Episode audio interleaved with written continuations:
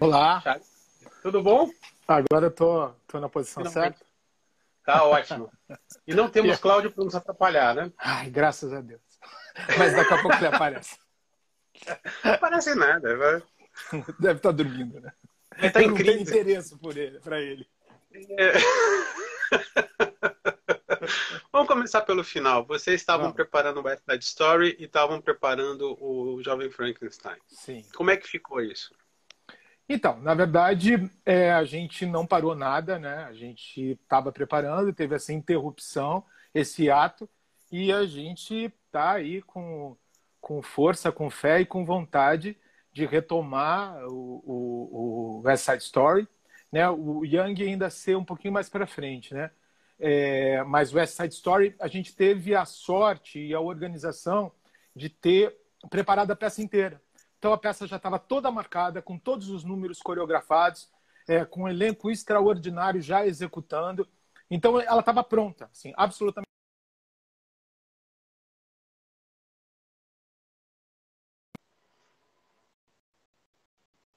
De que a gente fez tudo que devia fazer, porque eu acho que se fosse um momento antes, talvez a coisa tivesse tivesse desfacelado, sabe? Mas a gente Sim.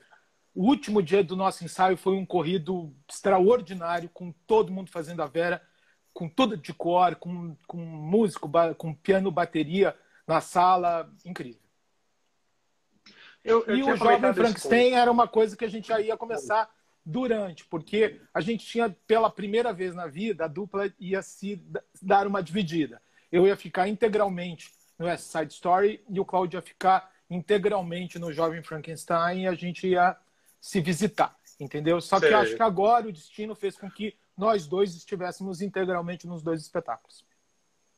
Agora, eu achei, eu achei, eu tinha comentado isso com, com o Cláudio, né? Foi, foi um dos elencos mais felizes que vocês, felizes que vocês montaram, foi Sim. esse do West Side Story, né?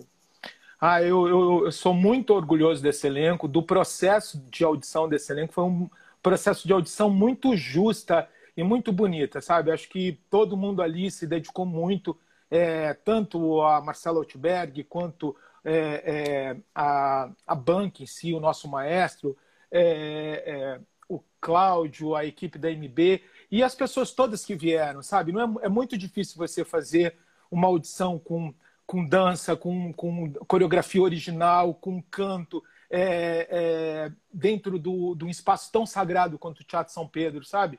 E, e eu tentei, todos nós tentamos ser muito respeitosos, porque a pessoa que toma um não numa audição não significa que ela é ruim, é, não significa que ela até não é melhor do que quem entrou, significa que aquele puzzle você tem que escolher uma peça ou outra como eu estou nessa profissão há 40 anos, né? Eu, eu vou fazer 53 anos em abril, semana que vem, e eu comecei profissionalmente com 13 anos. Então a gente escuta uma vida inteira não, né? Eu escutei não na minha vida inteira, não em, em, em todos os testes de comercial que eu fiz, todos os, todos os, as companhias de teatro que eu tentei entrar e não entrei, todas as novelas que eu, que eu fui chamado e não consegui. Então a gente acredita que o não é uma grande rejeição, mas na verdade eu tento passar para eles que o não é uma possibilidade de um sim futuro, que às vezes um não agora certamente será um não, um sim.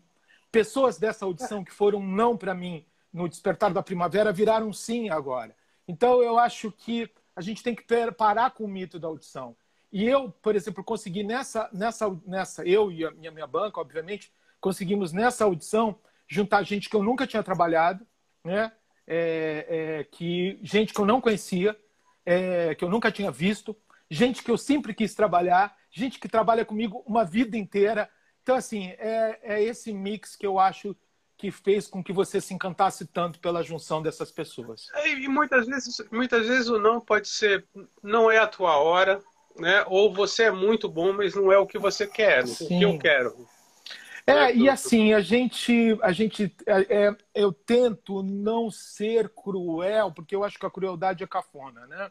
E ao mesmo Sim. tempo, eu acho que essa coisa de ser cruel, ela está imbuído dentro da minha profissão, dentro, ah, sou produtor, sou dono de produtora, sou diretor, vou exercer esse meu lado para me vingar de um passado que foram cruéis comigo. É muito louco que as pessoas elas acabam repetindo é, fantasmas delas mesmas. Elas foram sacaneadas e quando elas exercem um poder, uma, uma situação de poder, a primeira coisa que elas fazem é sacanear o outro, ou é. se vingar do outro. Muito pelo contrário, eu quero que todo mundo seja feliz, eu quero que todo mundo seja amável, eu acho, eu acho chique ser, ser legal, sabe? Eu acho chique ser bacana, eu acho Sim. muito cafona ser do mal. Agora, é, é, é, curioso porque você faz o caminho inverso, né? Porque normalmente a pessoa trabalha por trás das câmeras para brilhar na frente das câmeras. Você não, você foi um, um, um ator que foi para os bastidores, né? Sim. É, a minha trajetória é muito, é muito engraçada nesse sentido, né? Porque, como eu estava dizendo, eu comecei muito novo. Eu comecei criança. É, com 13 anos eu já estava trabalhando profissionalmente. Com 16 anos eu já estava protagonizando um espetáculo. É, eu vivi de publicidade praticamente dos meus 13 aos meus 20 e tantos, entendeu? Então eu, eu, eu, eu, eu trabalhei com a minha imagem durante muito tempo. Eu fui para a Globo com 20 anos. Eu fiz 10 anos de televisão, fiz cinco novelas, que nem é muito, mas para 10 anos eu praticamente, antigamente não se emendava novela, mas eu cheguei a emendar uma novela numa emissora e a outra no mesmo ano, sabe?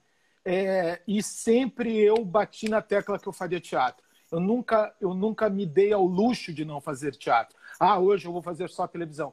Eu brigava com as produções, eu brigava com os diretores para me, me deixarem cartaz. Eu, eu até acho que atrapalhei muito meu começo de carreira dentro da TV Globo, porque eu não me admitia não estar em cartaz, o que era que era um assinte para eles, às vezes até hoje, entendeu? É, mas eu peitei, eu consegui peitar, é. imagina. É, é. Eu consegui peitar isso. E quando eu cheguei com 30 anos, eu acho que essa, essa minha super exposição ela estava me esvaziando como, como artista, sabe? Eu já não gostava mais de me identificar com aquela pessoa que aparecia o tempo inteiro, com aquela pessoa, com aquele rosto, com aquela imagem, não por algum complexo meu, muito pelo contrário, mas é o que esperavam de mim. Assim, eu entrei é, muito cedo numa companhia de, de, de, teatro muito séria que me, que me mostrou grandes possibilidades, grandes clássicos, grandes textos de teatro. E quando você vive da imagem de galã ou de mocinho, ou quando você vive da publicidade, você vive de uma certa casca que não te permite nada além de ser bonitinho, conhecer a mocinha no começo, brigar com ela no meio e voltar para ela no final. Não tem grandes voos. E, ao mesmo tempo, essa imagem, a gente já conversou isso, ela é muito desacreditada quando você é. quer dar um passo maior. Né? Cria-se um estigma do ator bonito e burro, né? É, bonito, burro, louro, bonito, burro. É, sabe, assim, é muito difícil. Mesmo que você fale assim, ah, é fácil falar. Não é fácil falar, é um estigma. É um estigma muito grande. Principalmente quando você quer fazer a passagem e ser acreditado mesmo eu vindo de situações profissionais muito consistentes, de ter trabalhado com a Bujanra, de ter trabalhado com, com Antunes, de ter trabalhado com Tacla, eu estava caindo, é, é, é, tá, trabalhado no Boi Voador com Gabriel Vilela, eu caí numa época na televisão que os galãs eles só faziam novela para fazer baile de debutante e comprar apartamento. Era basicamente essa, essa o destino da vida do galã. Quantos bailes você fez esse mês? Eu falava, nenhum. Quanto você vai fazer? Eu falei, nenhum. Eu, assim, eu só fiz um baile, um baile, porque eu estava passando fome. Eu falei, não, eu vou fazer esse baile, mas eu vou fazer o melhor dos bailes. Mas uhum. eu não abri mão dessa, desse meu embasamento no teatro. Então, assim, no primeiro mês que eu caí no, no Rio de Janeiro, eu já fui fazer uma peça do Ato Fugard é, com Edwin Luiz, com a, com a Wanda Lacerda, com Leonardo é, Vieira. Leonardo Vieira não, Leonardo... Ai, enfim, eu vou lembrar o nosso querido... É, é Pagador de promessa, gente. Léo. Leonardo. Bom, daqui a pouco alguém lembra aí. E que me abrigaram, Sérgio Viotti, Dorival Carper, é, é, que me abrigaram, que me deram um estofo que na televisão eu não tinha.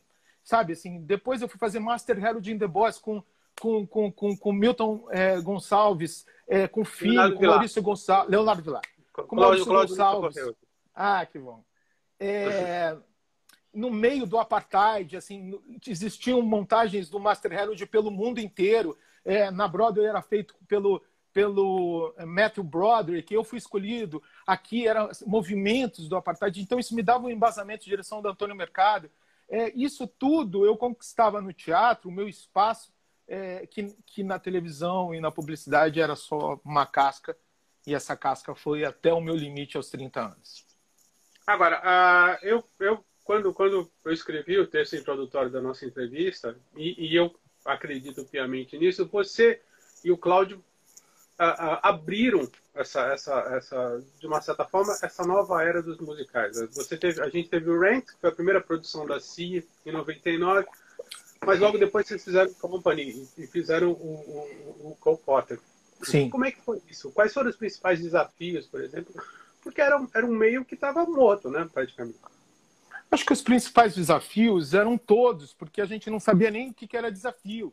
Você, a gente estava numa guerra, a gente não sabia nem que armas. A gente só tinha um sonho, e esse sonho muito vinculado a uma certa ingenuidade, quase, quase uma, uma brincadeira de dois adolescentes, jovens, nem adolescentes, mas jovens, que, ah, vamos brincar disso.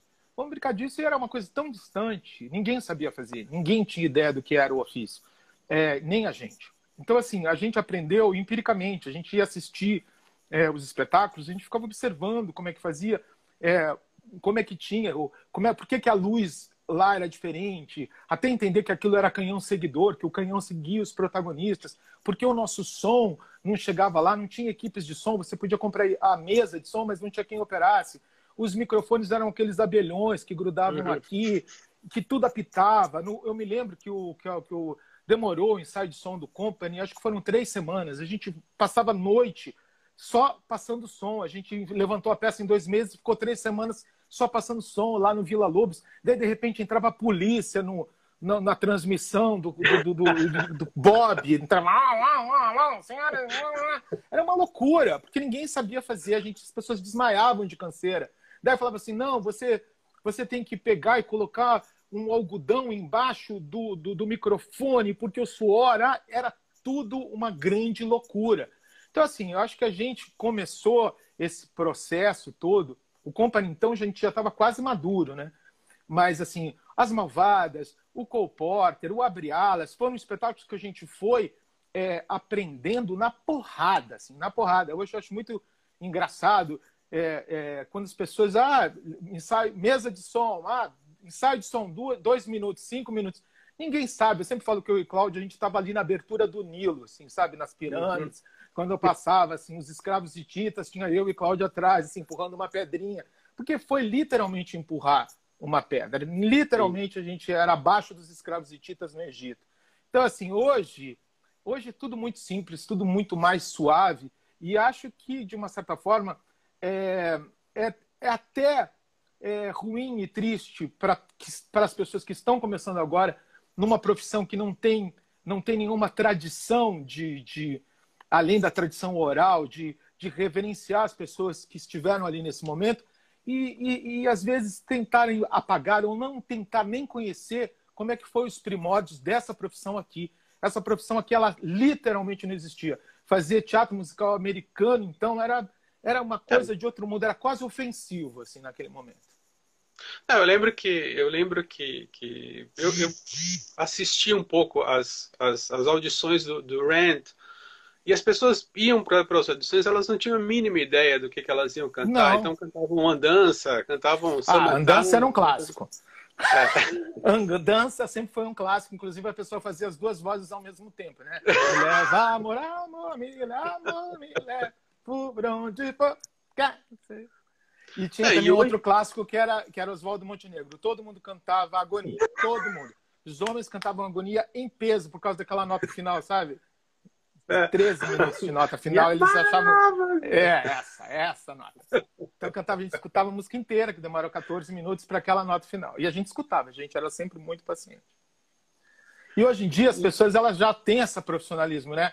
Já chega, é quantos compassos, que música vocês querem, que música é boa, vocês querem um clássico e um popular, vocês querem que eu cante é. música do, do, do, do, da pessoa que vocês estão montando é um outro universo. Outro. A profissão, é. ela, ela realmente virou outra coisa nos últimos 10 anos. Você tem uma geração muito mais sangue nos olhos hoje, né? Sim. Eu lembro que, aquela, que aquele pessoal que, que, que, que fez o Rent, assim, é, é, é, era um pessoal que tinha tido a oportunidade de ter ido para os Estados Unidos, estudado um pouco, ter uma certa noção. Hoje Sim. você já tem um pessoal uh, formado, inclusive aqui no Brasil, né? Que tem escolas para musicais, que tem, tem uh, assim, até aulas para determinados papéis, né? É, eu acho que assim, hoje em dia tem essa coisa, tem um coach que te prepara até para aquele determinado papel. Ah, vai ter, um, vamos fazer agora um espetáculo, ah, vai ter carrossel ano que vem. Da pessoa já pega, direciona o ensino dela do canto para os personagens do carrossel. Ah, vai ter o Mary Poppins. A pessoa já pensa na carreira com uma certa maturidade e com uma certa objetividade em relação a isso. É, é, é claro que isso tem um outro lado da superficialidade também. Sim. Né? mas é, é, é, é, inegável que as pessoas elas estão atentas ao mercado. Eu vejo isso pelos espetáculos que tem em cartaz. Eu lembro que, que a gente estava audicionando é, para é, o West Side Story e 90% das pessoas que audicionaram para o West Side Story tinha, ah, tinham acabado de audicionar para o Chicago. Então isso é uhum. é muito bom, é muito bonito imaginar que a gente está numa época que tem duas produções é. gigantescas, honrosas, de dois espetáculos sensacionais, quando na minha época eu imaginar que no mesmo, no, ao mesmo tempo ia ter em São Paulo West Side Story, Chicago e depois Jovem Frankenstein, assim, é, é. fora as outras que que que estão que estão pintando por aí. Então é, é é muito dá muito orgulho dessa parte, sabe? Muito orgulho mesmo. Um caso incrível também é que assim foi a opção de vocês uh para adquirir os direitos e não pela franquia, né? Porque a franquia Sim. é aquela coisa meio McDonald's, né? O, Sim. O, o hambúrguer tem o mesmo gosto em qualquer lugar. Sim. É, no caso de vocês, assim, essa, essa compra dos direitos se partiu de uma necessidade econômica, assim, tipo, ah, foi mais barato assim, e de, e de, repente vocês tomaram gosto, como é que foi? Não, acho que a minha profissão é ser diretor, né, Sérgio? Se eu for comprar a direção dos outros, é melhor eu ficar em casa, né? Assim, no sentido. Se eu sou diretor, se eu quero me lançar. Tem muita gente que merecia ficar em casa, mas eu não é, vou. Pois é. Eu tô, eu tô zen, eu não falo. De... Eu tô zen, não vou falar mais, mais mal de ninguém. É, mas assim, eu, eu acho que assim, além disso, a gente só estava nessa história, nós, eu e o Cláudio, nós somos dois produtores, principalmente porque nós dois somos dois artistas com muita necessidade de trabalhar naquilo que a gente gosta a gente, inclusive, é muito mimado nesse sentido, porque a gente nunca aceitou fazer um espetáculo da qual a gente não acredita e não tem nenhuma identificação, nem com a música, nem com o tema, nem, nem com nada. Então a gente se tornou é, produtor, que não é fácil e às vezes não é legal, geralmente não é legal, é, é, é para é, nos, nos abastecer é, de mate, desse tipo de material que, que nos, nos encanta. Então, eu eu não, eu acho que a franquia ela é incrível, ela forma atores incríveis, ela forma, ela deu muitos trabalhos que as pessoas não conheciam, assim, começaram a trabalhar com um tipo de movimento, assim, trabalhar com ah, o, o, o stage manager, ah, o cara que faz calling, ah, o cara, é, as equipes internacionais. Mas é lógico que é, eu não teria nenhum prazer em fazer uma franquia. Eu detestaria ter que reproduzir a criação de alguém, porque eu acredito que eu ainda tenho uma voz, né? Eu e, e, acredito que essa minha voz ela ela vai se amadurecendo, ela vai ela vai ela vai se se moldando conforme eu vou evoluindo enquanto ser humano, enquanto artista.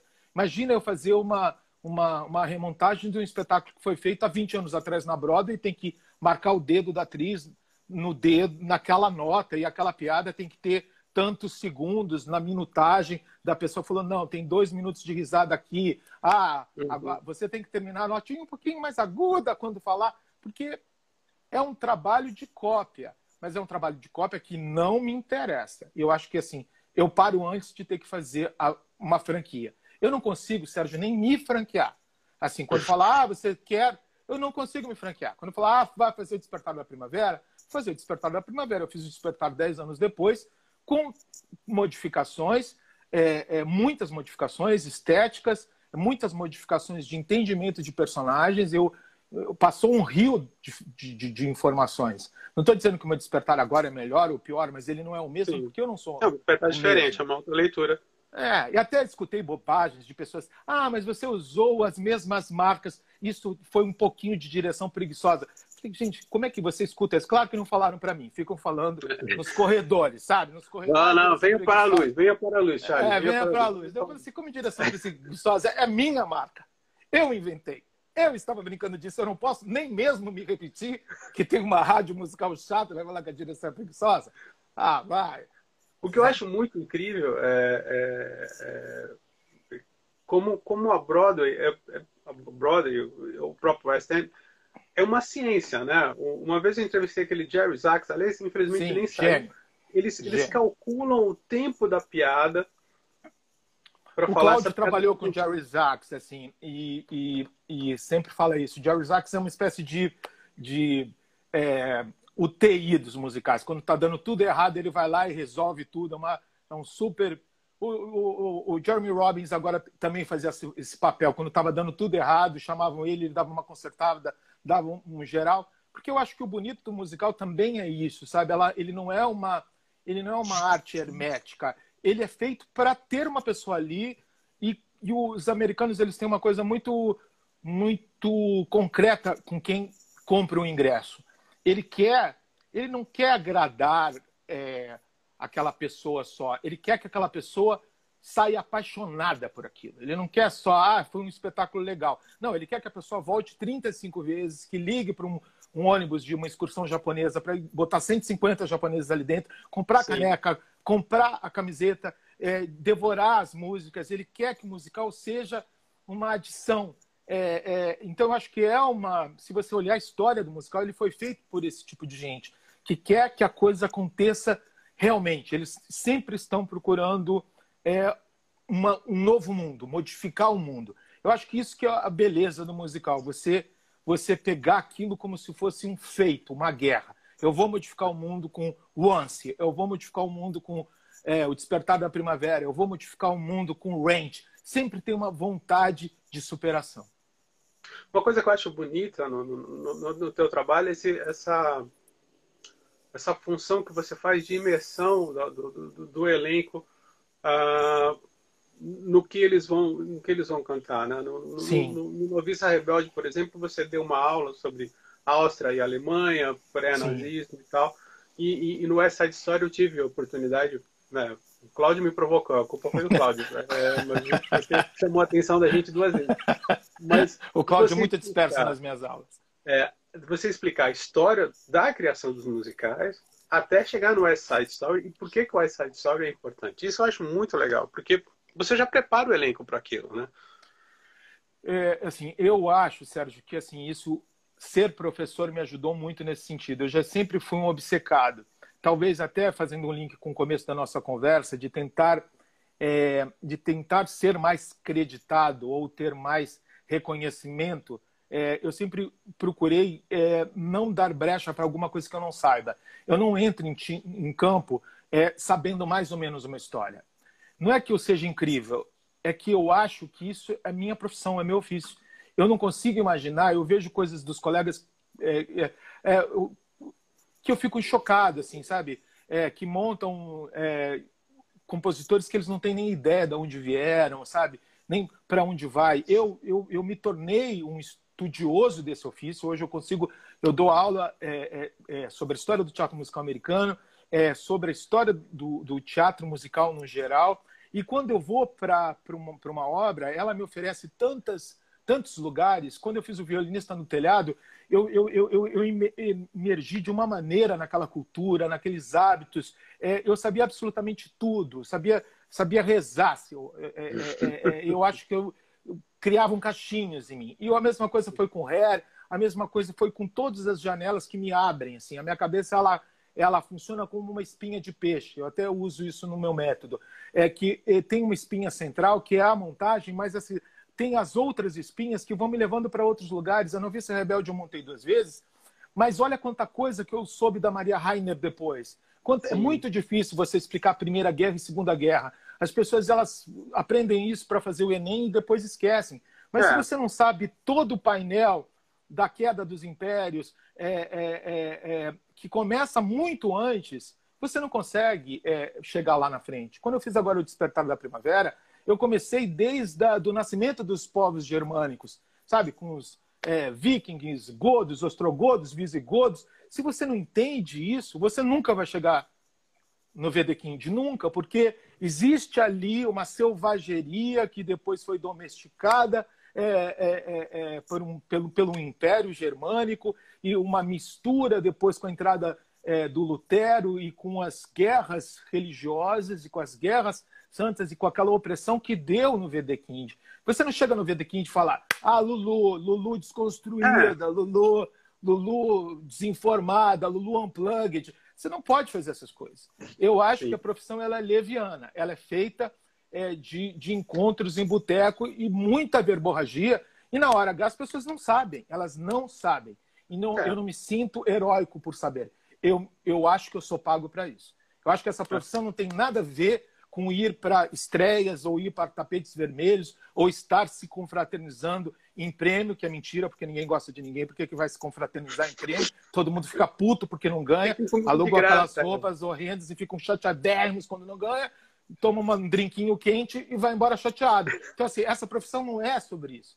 Essa profissão falar, ah, por que, que você não frequenta? Porque minha profissão não é sobre frequentar. Minha profissão é me preparar, é estudar Sim. que nem um maluco, para quando qualquer ator ou qualquer pessoa me perguntar a respeito daquilo, eu vou ali e sei. E eu, e eu não tenho e eu não tenho pudor de dizer que quando eu entro numa história, eu sei tudo sobre ela. Agora, o, por falar em história, você fez um, um espetáculo belíssimo que eu tive uh, o prazer de, de, de, assistir, que foi o 14. Né? Que, ah, o 14. Um ah, você viu. Espetáculo... Você é uma das poucas pessoas do mundo que viram 14. você foi a única, além dos alunos.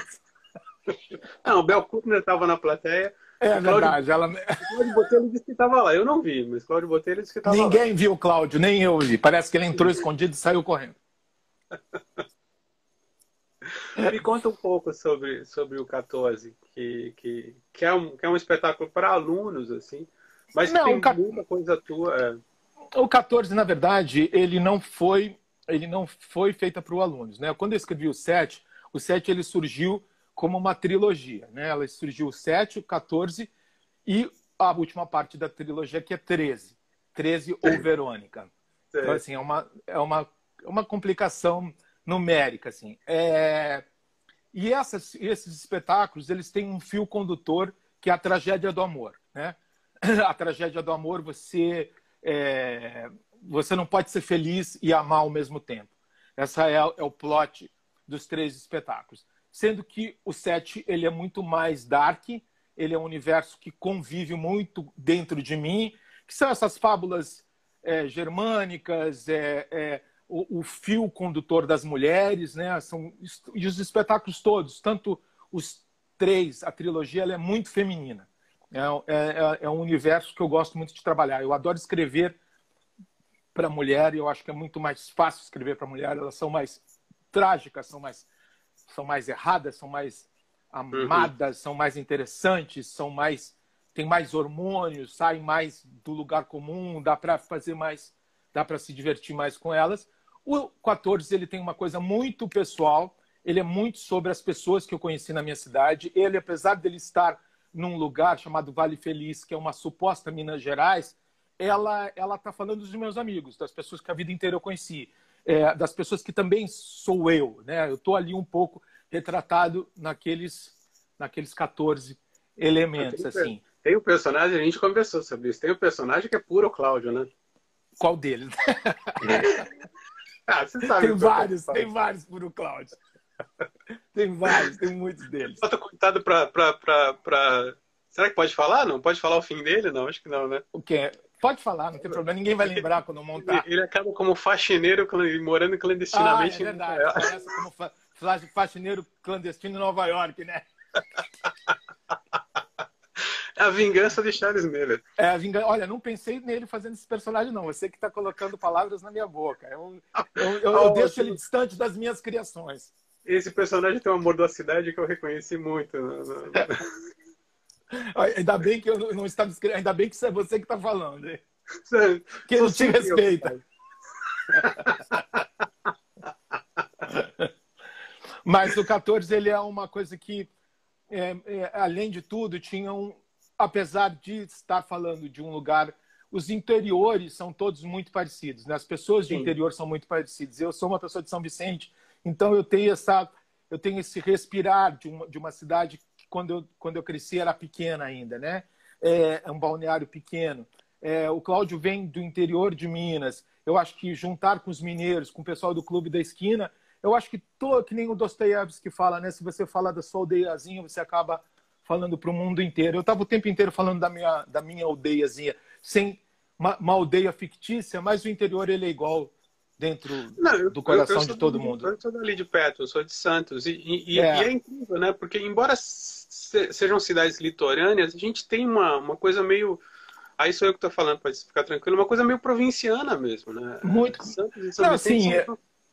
não, e a gente, assim, a, a, a, quando eu, eu nasci num, numa, numa avenida que ainda não era avenida, que as pessoas brincavam na rua, que quando chovia formavam aqueles valões é, é, ali naqueles terrenos baldios, as pessoas iam lá, a gente ia lá, ficava jogando bola, naqueles valões, assim, ninguém, uhum.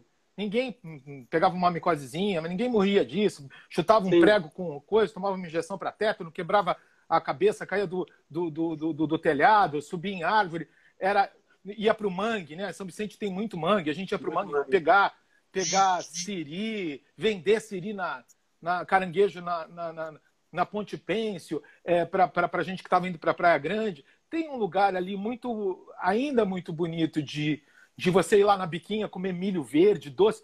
É um lugar de interior, assim, sabe? De interior, de pouca coisa para fazer, de pouca, pouca situação, agora não mais, mas na época tinha dois cinemas, né? o Jangada e o Cinemar. Um só passava Sim. por um chanchado e outro só passava atrapalhões. Então, assim, você acabava tendo uma vida interior muito grande, não tinha distração, é. né? É. Tinha angústias de estar ali, mas era fascinante estar ali. É. As pessoas estão muito, estão perguntando muito sobre os teus cursos. Né? É, como é que você está fazendo agora? Porque está todo mundo trancado aqui.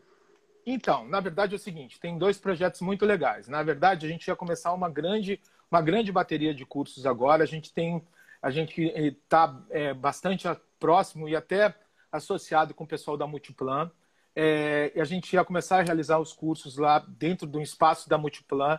É, é, mas com isso tudo a gente deu uma estacionada e agora as coisas todas deram uma deram uma adiada, né? Tudo foi um pouco para frente, mas eu ia estar começando os cursos em maio agora.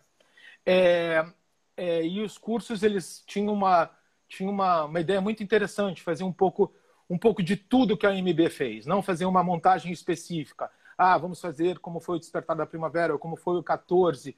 Não, a gente a gente dá uma passeada por todos os, esses anos todos, pelos 48 espetáculos é, que a MB fez, com, com recorte de cenas.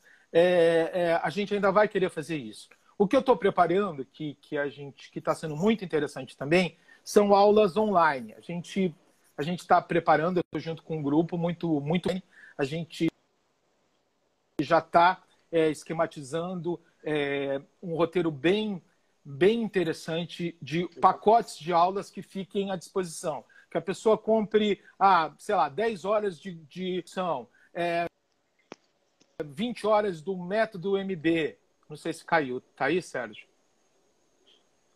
Eu acho que o Sérgio caiu.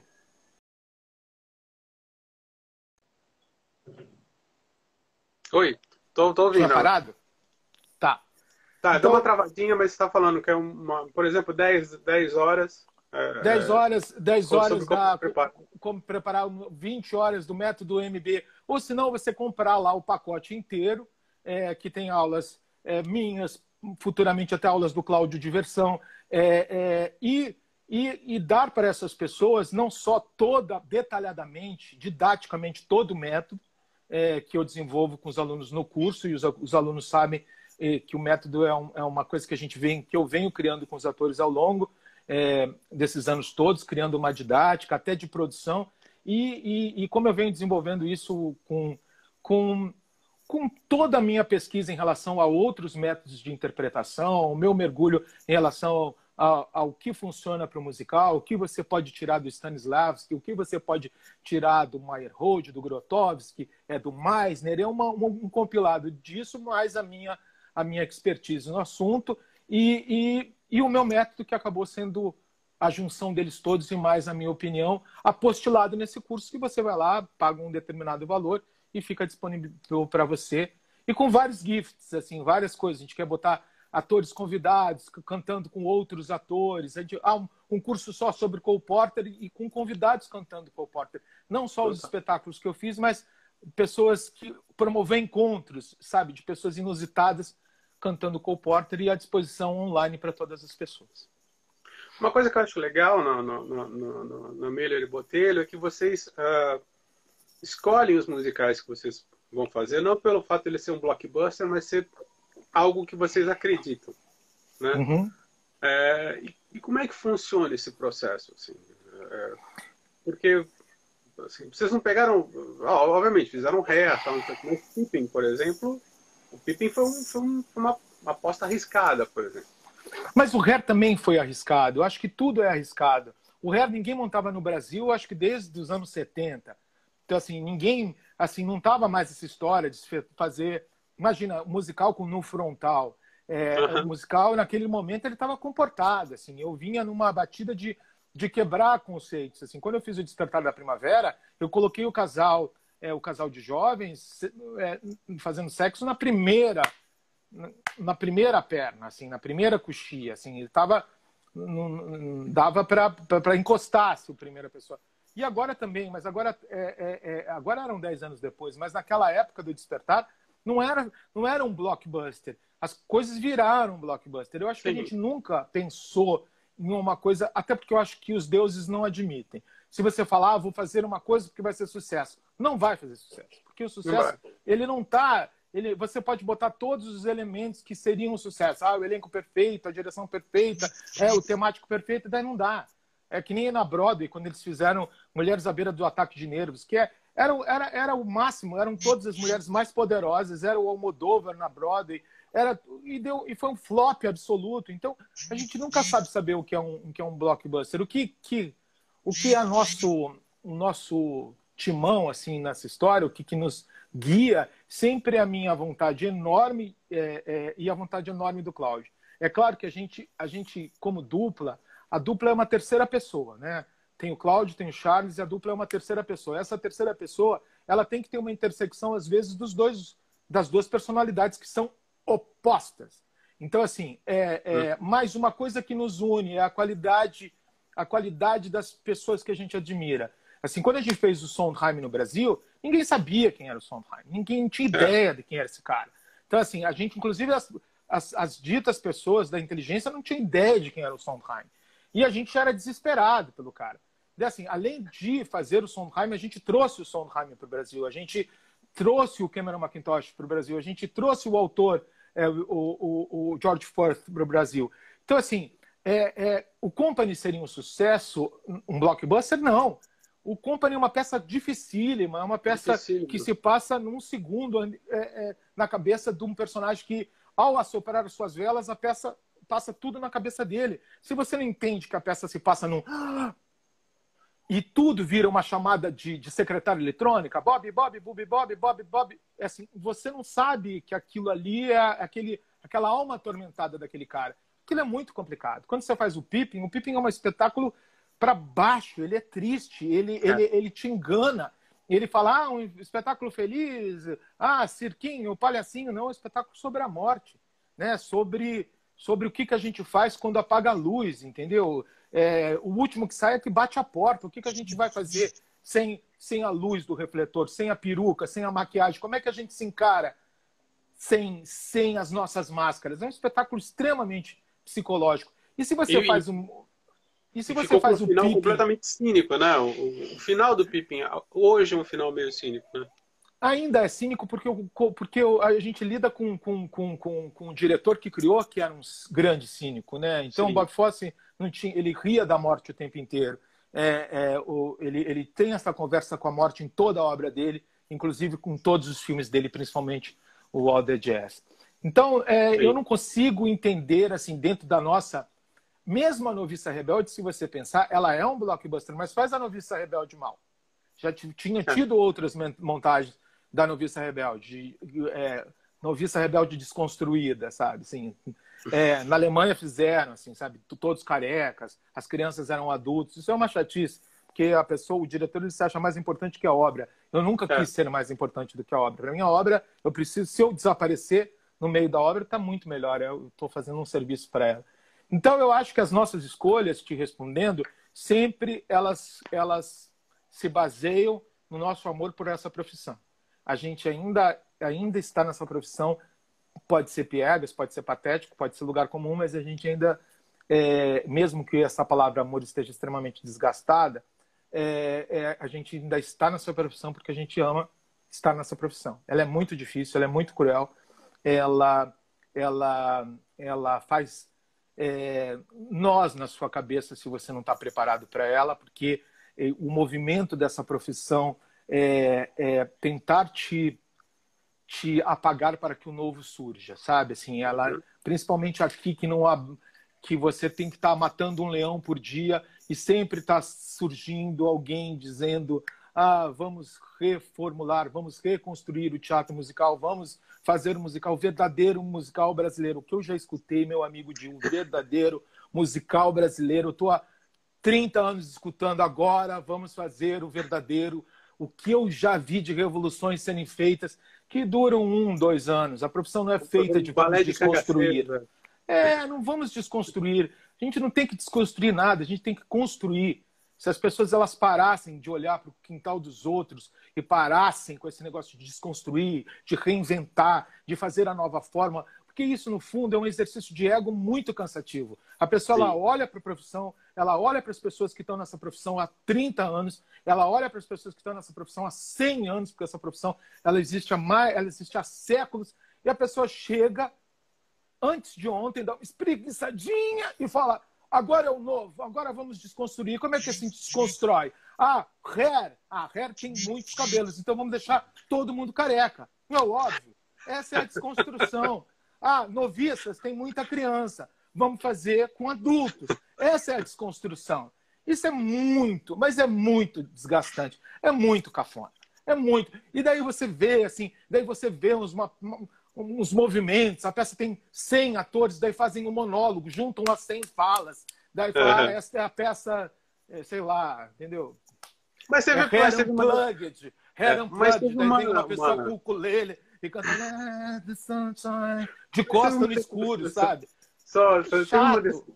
uma desconstrução que, que ficou legal, a gente estava conversando sobre isso, que foi o, o Bob virar mulher né, no Company. Mas é diferente a desconstrução. Essa é uma desconstrução contemporânea. Esse é um exercício interessante. Isso é você chegar e olhar para essa obra. Eu não sou nada contra. Inclusive, eu tento sempre estar é, antenado aos discursos que estão aí. Eu detesto os discursos sensatos. Eu acho uma chatice o politicamente correto. É, eu acho que quando você tem educação, é, correção é, é, é, na educação, você não precisa do politicamente correto. Né? Você, então, assim, você olhar o company e você ver nesse momento que é muito importante a mulher estar tá falando, uma mulher falar da sua solidão, uma mulher falando dos seus anseios, uma mulher discutir se é bom ficar com um, com dois ou com três, e uma mulher no seu aniversário de 30 ou 40 ou 50 anos, é muito interessante. Isso não é desconstruir. Isso é pegar o material e, e, é, e meditar de uma maneira adulta é, a respeito dele. Isso eu sou super a favor. Quando eu pego o Despertar da Primavera agora, eu quero, eu quero dar um salto. É, eu, pode ser que eu quebre, mas eu quero dar um salto daquele Chaves que era de 10 anos atrás. Eu acho que esse West Side Story agora, eu não vi.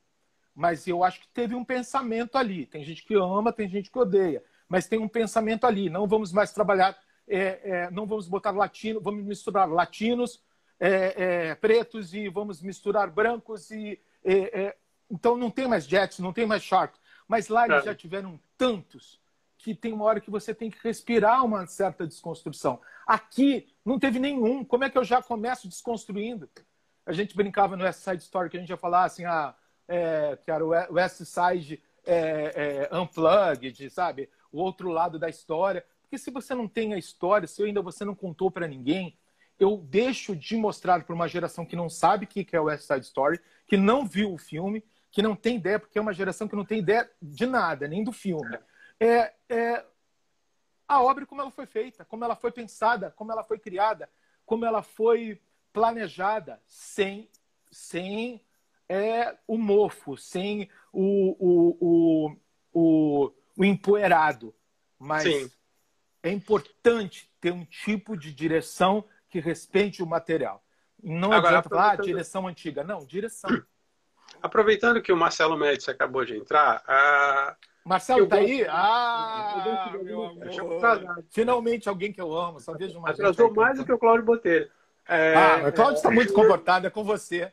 Ó, a Malu Mas, também tá aí, amo. Eu gosto, eu gosto dos, de umas apostas que você faz. Eu lembro que quando, quando a gente estava. A primeira vez que eu entrevistei vocês no, no, no, no Veja Música, vocês tinham acabado de escolher o Médici para o Rock Horror Show. Sim. E eu falei, mas ele vai segurar? E você falou, vai. É, e, na mesma maneira que você apostou no Gabriel Braga Nunes para fazer o, o Capitão. Né? Como é que é isso? Como é que é você fazer um, um, cara que não tem tanta a, a experiência de musical, uh, fazer, ou no caso do Médici, pegar um, um... Ele falou que queria ter feito a Maria. ou, ou, você pegar um, cara e levar ele além da, da, da, do que a gente espera, por exemplo. Né? Olha, eu acho que assim, eu, na verdade, é, eu acho o Marcelo Médici um dos melhores atores do mundo. Eu acho que ele é um gênio. E como gênio, eu acho que ele pode fazer qualquer coisa. É, é, e eu conheço o Marcelo há muitos anos. E a gente, eu conheço o Marcelo antes de conhecer o Cláudio. Eu conheço o Marcelo desde que eu tinha 16 anos, ele devia ter 12. Assim. A gente se conhece muito, a gente se fala todos os dias.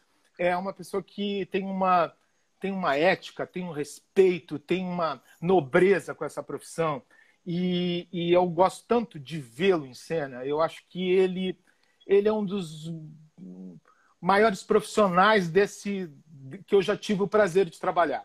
Quando eu trouxe ele para o Charity, é, ele tinha uma participação que era, era um escândalo. Ele entrava e colocava aquele, aquele personagem no bolso, é, é, um personagem muito difícil, porque isso foi um movimento que eu e o Cláudio, a gente sempre foi muito atento, trazer pessoas é, que, que estavam fora dessa, desse lugar comum do musical. É, porque a panela ela é um lugar que todo lugar ele vai criando uma panela que vai criando uma panela que vai criando uma panela. Essas pessoas elas são maravilhosas, mas é muito importante você abrir um leque e trazer pessoas como o Marcelo Médici. Porque o Marcelo Médici, é, ele, ele empresta ao musical é, uma, um, um, brilhantismo e uma liderança de protagonista que você é, é, dificilmente conquistaria é, com uma pessoa que só está na cartilha do musical. Você precisa no rock horror ter um nível de entrega, um nível de aprofundamento e uma, e uma verticalidade no mergulho para você fazer um personagem como, como Frank, é, para não ficar um, uma, uma caricatura. É, o Marcelo ele tem o trágico, ele tem, ele tem essas, essas imitações que ele faz brilhantemente, porque ele tem um ouvido muito impressionante com os grandes atores, com as grandes atrizes é, e muitas referências. Então, quando eu falava com ele do rock, a gente falava: esse, isso aqui é a cara da Marília, Pera, ah, isso aqui é um pouco Natália Timber, ah, isso aqui é um uhum. pouco Célia Biar. Só o Marcelo sabe o que é um pouco Célia Biar, sabe? Então, assim, a gente é consegue falar... É, e a gente consegue ter essa, essa troca. E ele me deu três grandes presentes, que foi o Charity, foi o Rock Horror e foi o Apartamento, que eram três Sim. personalidades de personagens que precisa de, de uma persona e de, uma, e de um tamanho que só um primeiro ator me dá. Não estou dizendo que os outros atores de musicais não conseguissem chegar, mas eu consigo levar o Marcelo para a canção é, é, mais fácil e que ele execute brilhantemente do que às vezes eu pegar uma pessoa que esteja formatado no musical, no repetir, nas franquias e transformar ele num lugar que eu queira de espelhamento. Porque vocês, é, eu sempre falo, ah, as escolhas do diretor, as escolhas do diretor, elas se baseiam pelo afeto do diretor. Não adianta falar, ah, mas você escolhe essas pessoas. Claro que eu escolho, eu amo essas pessoas, eu quero trabalhar com elas. Vou querer trabalhar com inimigo? vou querer trabalhar com gente chata? Vou querer gente que me dá problema, que gente que dá encrenca, gente que, que, que irrita a produção, que atrapalha com tudo. Claro que não. Ah, você quer trabalhar com as pessoas legais? Claro! Assim, tem óbvio na profissão que você às vezes esquece que tem um diretor e um produtor. Ah, você não dá chance. Claro que eu dou chance. Se prepara que eu dou chance. As pessoas, uhum. elas muito reclamam quando elas não entram. Quando elas entram, elas param de reclamar. Então eu não tenho que ficar escutando. Tem uma atriz uhum. que eu adoro, inclusive, que ela reclamava no Twitter toda vez que ela não passava numa audição. Toda vez. E eu adorava ela, eu acho ela, achava ela maravilhosa. Daí uma vez ela estava me xingando no Twitter e eu escrevi para ela: Olha, eu adoro você, você é maravilhosa, num próximo te coloco. E ela ficou arrasada, me pediu desculpa, apagou tudo. E ela entrou depois no musical meu e parou de falar. É, então eu acho que essas coisas são assim, às vezes você não entende que a palavra, ela, ela, quando ela é sol, quando ela sai da sua boca, ela é uma palavra proferida e às vezes é, é, te dá uma, te dá um peso a palavra que é dita que você às vezes tem que tomar um pouco mais de cuidado. Às vezes você só não está naquele momento, naquele lugar, naquela hora, mas estará. Quando eu fiz o, o, o, o violino santelhado, eu queria o Zé Maia. Todo mundo, ah, Zé Maia, Zé Maia, Zé Maia. Depois que ele fez, todo mundo, nossa, o Zé Maia é o melhor ator é. musical do país. E foi a mesma coisa com, com, com quando ele fez o Kiss Me Kate. Assim foi a Ida Gomes, Dona Ida Gomes no set, a Rogéria no set. A Fabi Bang, eu... no, no, no, a Fabi Bang que vocês tiraram de, de, de uma, uma, uma, situação de coadjuvante para fazer no Kiss Me Kate, né? Sim, a Fabi Bang ela tinha feito comigo o Fantasma do Teatro, ela era pequenininha, ela era uma menina do, do, do, do coro de, de, de bailarinas. E ela, e ela foi ali para uma situação de, de protagonismo, e logo depois ela emendou é, é, no, no, no Wicked, assim como é. a, a Mira Ruiz, do, do, que emendou praticamente o, o Nine com, com, com, é. com a Elfa, mas assim, eu não ah, tenho a mais Jana Morim que, que brilhava ah? no Rock Horror, a Jana Morim que brilhava Jana. no Rock Horror. Mas a Jana, por exemplo, a Jana era uma menina que eu já tinha, fe... já tinha trabalhado com ela no Hair, já tinha, ela sim. entrou no lugar da Fabi Bang quando a Fabi Bang foi fazer o Wicked. A Jana ela tem uma história comigo. É, era uma pessoa que eu já conhecia. Então, assim, depois de 48 peças, ah, você trabalha só com as mesmas pessoas. Mentira, gente. Eu tenho 48 peças. Eu lancei uhum. todas as pessoas que estão em cartaz no Brasil, assim, praticamente. Se eu não lancei, passaram por mim alguma hora. Se não passaram, vão passar. Então, assim, não tem. E por isso que eu sempre falo, é, é, eu, eu acho que com esses tempos horrorosos de mídia social, de rede, as pessoas, às vezes, elas colocam muito, muitas palavras erradas nas horas erradas, Sim. porque elas têm verdades de tudo. Essa geração é insuportável, eles acham que eles sabem tudo, eles falam coisas chatíssimas e sempre são, não, são, são, são frases bombásticas, são, são lutas, são causas que daqui a meia hora eles não acreditam mais. Então, assim, todo mundo está tentando tendo muitas causas, principalmente no teatro musical, sendo que tudo é, é tão volátil que daqui a dois uhum. meses a gente vai estar desempregado juntos e se encontrando na mesma fila do ticket de um, de, da padaria que deu permuta. Então, menos, gente, menos. Charles, acho que o, o, o, o, Instagram vai nos deletar daqui a pouco, porque a gente tem ah, um limite. É, ah, é. é. Ih, não então, respondi ninguém, falei sem parar. Essa, parte, essa é a parte que vocês que estão assistindo fazem, ó, oh, né? Mas então, antes de, de, de encerrar, ou, ou, você responde: o Godspell é um sonho de consumo teu?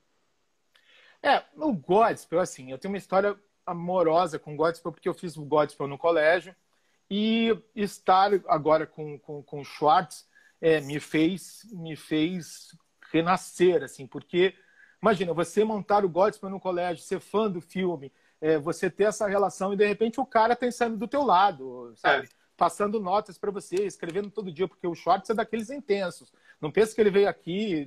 Não, não você viu, ele estava lá, me escrevia, escrevia para o Cláudio, mudava uma palavra, mudava outra, mudava uma cena, pedia para eu ensaiar com os atores, pedia para os atores estarem. E teve um momento que, quando a gente findou ali o Pippin, a gente ficou olhando, nós três, um olhando para a cara do outro, falou: e aí? A gente não podia deixar a nossa parceria é, Meller e Botelho e Schwartz assim solto.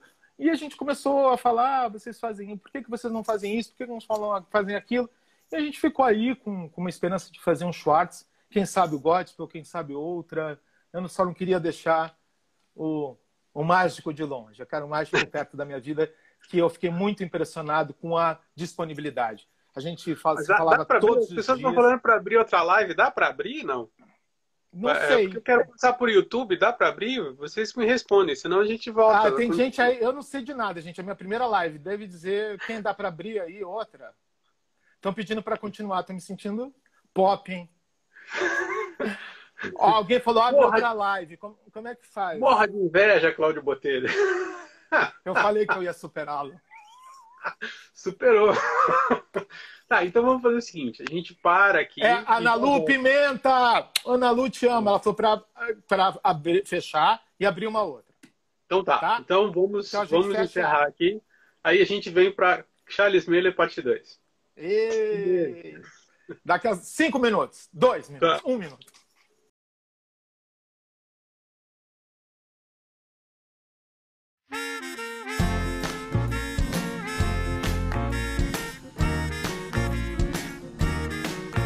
Tá. Olá, estamos. Nossa. Estamos, que sucesso. Tá, tá fazendo sucesso mesmo. Né? Gente, eu não. Eu paguei toda a minha língua até, porque eu falei que nunca ia fazer uma live na vida. A primeira eu já tô ficando seis então, horas em cartaz, né? Você vai, vai me responder. Como é você fazer um ator uh, render? Uh, uh, por exemplo, você estava falando do Médici, o, o papel do, do, do, do, do Médici no Promises é dificílimo. Né? Eu, eu lembro na, na, na, autobiografia do Butch Baccarat, o Baccarat falou que Jerry Orbach, que era um cara que tinha feito Chicago Sim. e tal, reclamava, falando assim, pô, eu não consigo fazer esse papel, você está me matando. Então. É. É, é porque é, é um personagem. É, é, o que, que, é?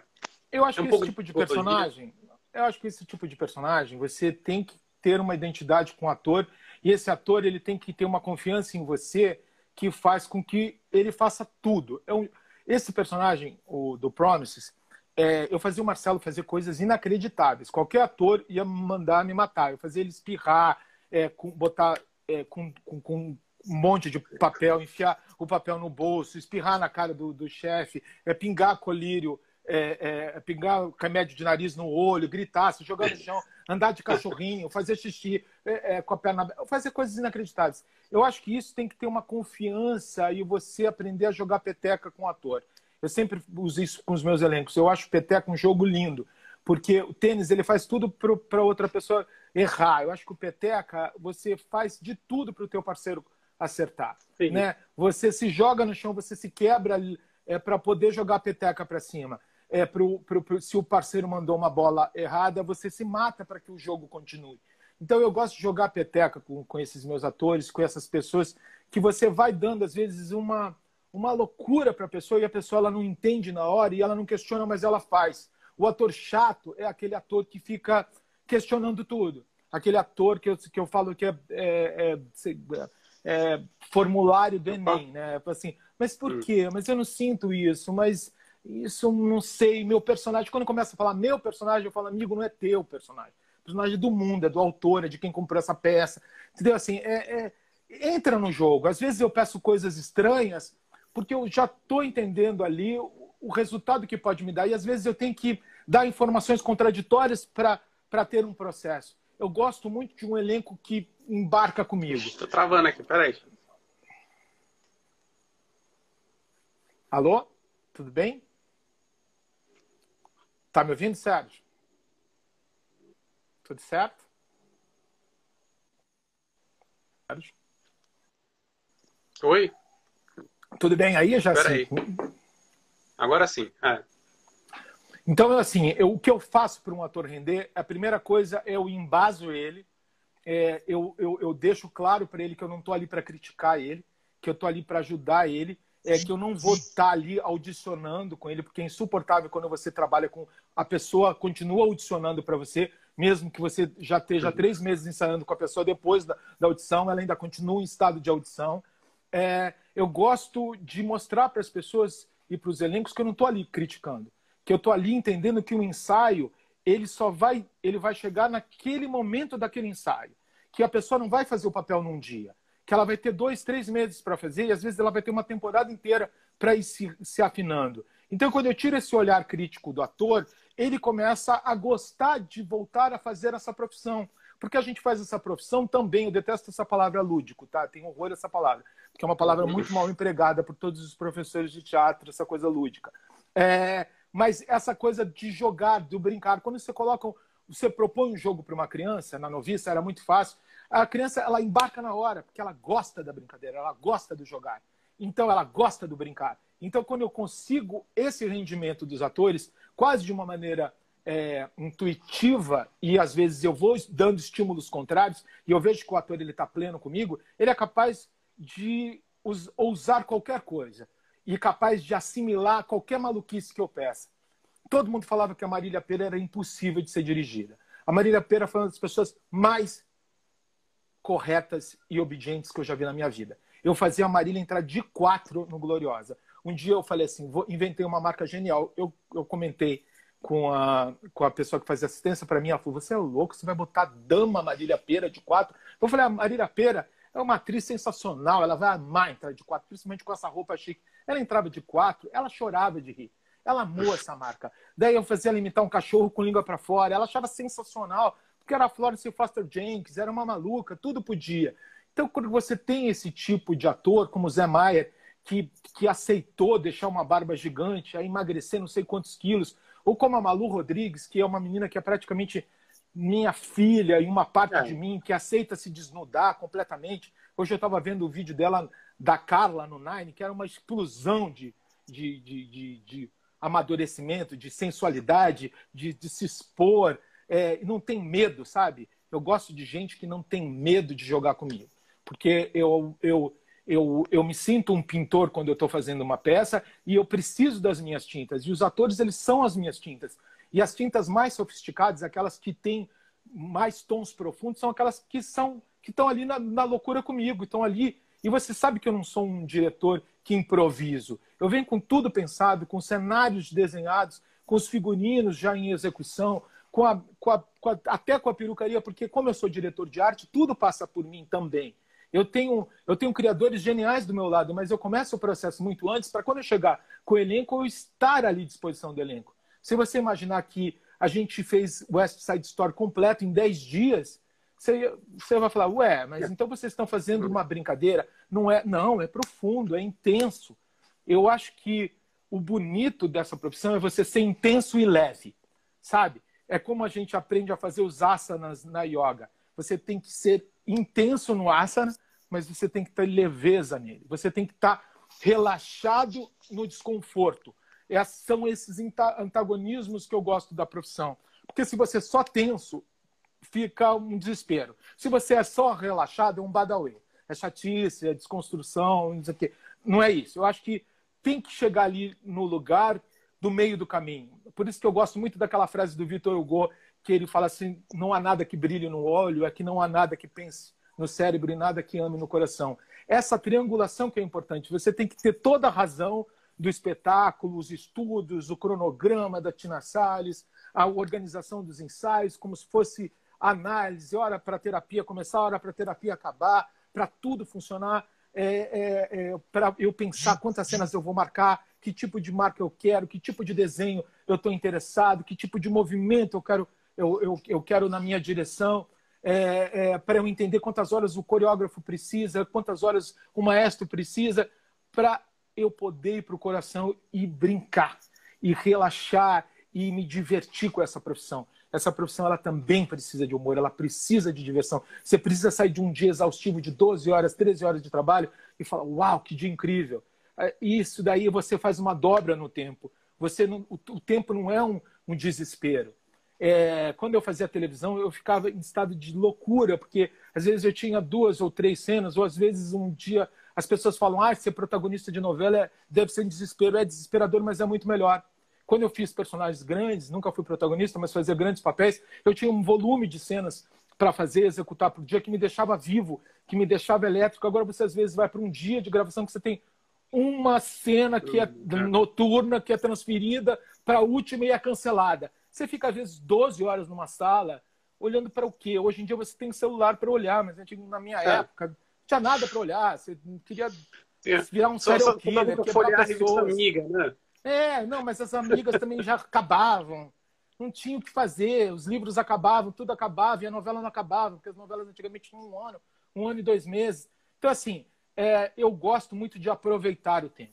Eu gosto de fazer essa dobra no tempo e sentir meu elenco e os meus protagonistas, os atores que rendem ali comigo, assim, sabe? Assim, eu gosto de olhar para eu olho para a cara deles, eu vejo quando eles estão é, é, tão, tão comigo ou quando eles só balançam a cabeça que nem aquele, aquele bonequinho de táxi, o sabe? Aquele velho, cachorrinho. Né? É, aquele uhum. cachorrinho. Então, que daí a gente fica balançando a cabeça assim, sei que é só o cachorrinho que está balançando Mas, e não estou entendendo nada. Antes da, da, da, gente interromper a live, é, você chegou a tocar numa coisa que eu acho muito, muito interessante. Como é essa composição de elenco? Porque você sabe que, que, que existe, obviamente, a qualidade da pessoa que vai fazer, mas existe aquele que você vai falar: esse cara aqui vai ser a cola né, entre os atores. Sim. Uh, esse cara aqui pode me dar um pouquinho de problema, mas eu, eu consigo segurar ele. Esse cara... Como é que na tua cabeça funciona isso? Eu acho que quando você tem, quando você tem uma, uma, uma peça, quando você abre, quando ele, ele você, você, você dá uma mapeada. Quando você faz a audição, você, eu sempre vou muito aberto para audição, porque tudo que você pensa dá errado. Se você for pré-concebido para uma audição, você dá errado. Às vezes, assim, ah, as pessoas que, que vêm trabalhar comigo é, falam, ah, eu estou apostando que quem vai fazer Maria do West Side Story é fulana. Ah, eu tenho uhum. certeza que quem é Riff... Eu falo, gente, quando vocês têm certeza, é porque não vai ser. quando a pessoa tem certeza, é porque não é, porque senão a gente já contrata. Então, por que, que eu vou perder um tempo enorme, desgastante de audição? Porque a audição a gente sai destruído. Porque a pessoa passa por lá, mas a gente fica lá. As pessoas ficam, são pessoas que eu faço vídeos, anoto, faço mapas para ver se eu não me perco. Daí tem uma hora que você olha para um papel e fala assim: nunca vi essa pessoa na vida. Essa pessoa cantou para mim, sim, ela esteve aqui, inclusive ela foi para a final. Daí eu tenho que rever as coisas. Eu falo: é verdade, eu anotei, eram uma páginas. Depois eu mostro aqui caderno, são páginas que eu anoto a respeito das pessoas. Mas daí, quando você eu sempre acho que tem uma personagem que o próprio personagem escolhe. Que sabe assim, dá tudo certo. O maestro quer, o Cláudio quer, o, o coreógrafo quer, que a gente tem, entra uma, parece que tem uma, uma lufada de, de, de ar, assim, que a gente dá um brilho, dá um vigor, você fala, a partir desta escolha, que eu sempre acho que são os deuses que fazem, você vai montando esse elenco. Então, assim, quando você acha uma Maria, você já acha um Tony. Né? É, quando você acha uma Anitta, ela já puxa um Bernardo. Daí você vai começando a, a, a ver a, a, as famílias, as, as, as, as coisas vão brotando no seu olho. Claro que eu erro às vezes, eu já escalei muita gente errada. É, é, a gente não pode acertar tudo, até porque a pessoa, às vezes, ela se apresenta de um jeito e no decorrer da coisa ela se transforma num monstro. Mas é, é, quando eu, eu tenho a possibilidade de mexer com escalações e com convidados, o que, que faz com que eu, eu abra quando eu ponho um convidado? A minha certeza que o meu carimbo vai estar. É a minha certeza que aquele convidado vai respirar como eu respiro, que vai ajudar aquela pessoa que não me conhece, que às vezes pode ficar perdida, a falar: olha, o Charles é assim mesmo. Olha, amanhã vai ser diferente olha, me, ou, é, ou ser o espelho, porque às vezes eu pego um convidado e vou lá e massacro o convidado. Não massacro.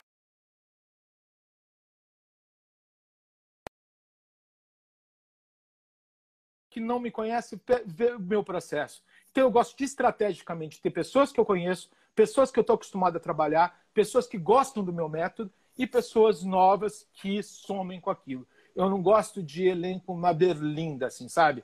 Elenco que fica fica muito muito numa, numa matilha e que eu não deixo entrar. Esse é um tipo de elenco que eu não suporto. É um elenco que gosta mais do elenco do que da direção. É, é um elenco que está tem... interessado uhum. neles mesmo.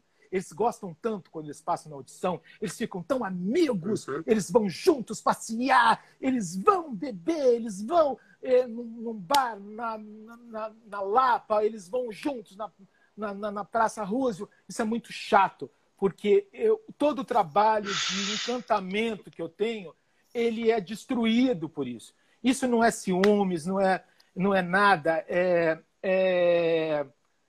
Quando você chega numa conclusão a respeito da peça, a peça é a coisa mais importante que eu tenho na vida. A peça é, é, é o que me faz existir. Enquanto você divide essa peça com esse elenco, você quer que esse elenco tenha o mesmo amor e o mesmo pressa, apreço pela peça que você está botando dinheiro do bolso, que às vezes as condições são impossíveis. E quando você vê aquela pessoa batalhar tanto para chegar naquele lugar, ele conquistar, tirar o direito de outra pessoa estar tá lá, para eles se interessarem mais por eles do que pela é. peça, é. por essa coisa insuportável de ser grupo, do que ser indivíduo, eu acho muito louco, porque a vida inteira eu quis ser indivíduo. A vida inteira. Eu pertencia a grupos, eu falava, quando eu vou ser indivíduo? Quando vão me chamar, ele é do grupo Boivador. Eu falava, caralho, eu não sou do grupo Boivador, eu sou Charles Miller. Eu, a televisão me deu isso, me deu individualidade. Eu passei a não pertencer ao grupo do Antunes, a não pertencer ao grupo do Gabriel Vilela, a não pertencer a, a um grupo de teatro é, do Abujan, aos fudidos privilegiados. Eu passei a ser Charles Miller. E esse nome paga as minhas contas. Então, e esse nome é o nome da minha produtora, Miller e Botelho, que é o nome do meu sócio. Então, eu acho inaceitável é, o quanto as pessoas gostam de se perder em cardumes e não respeitam uhum. essa profissão. Então, quando você fala, a pessoa fala, ai, que careta, ai, que chatice, ai, eu tô tão legal com o meu grupo, meu grupo do elenco. Isso é uma chatice. Eles perdem, às vezes, uma oportunidade inacreditável de ter um mergulho comigo, com o meu método, com as minhas apostas, porque eles estão apaixonados por eles mesmos dentro da, do anonimato que é ser cardume.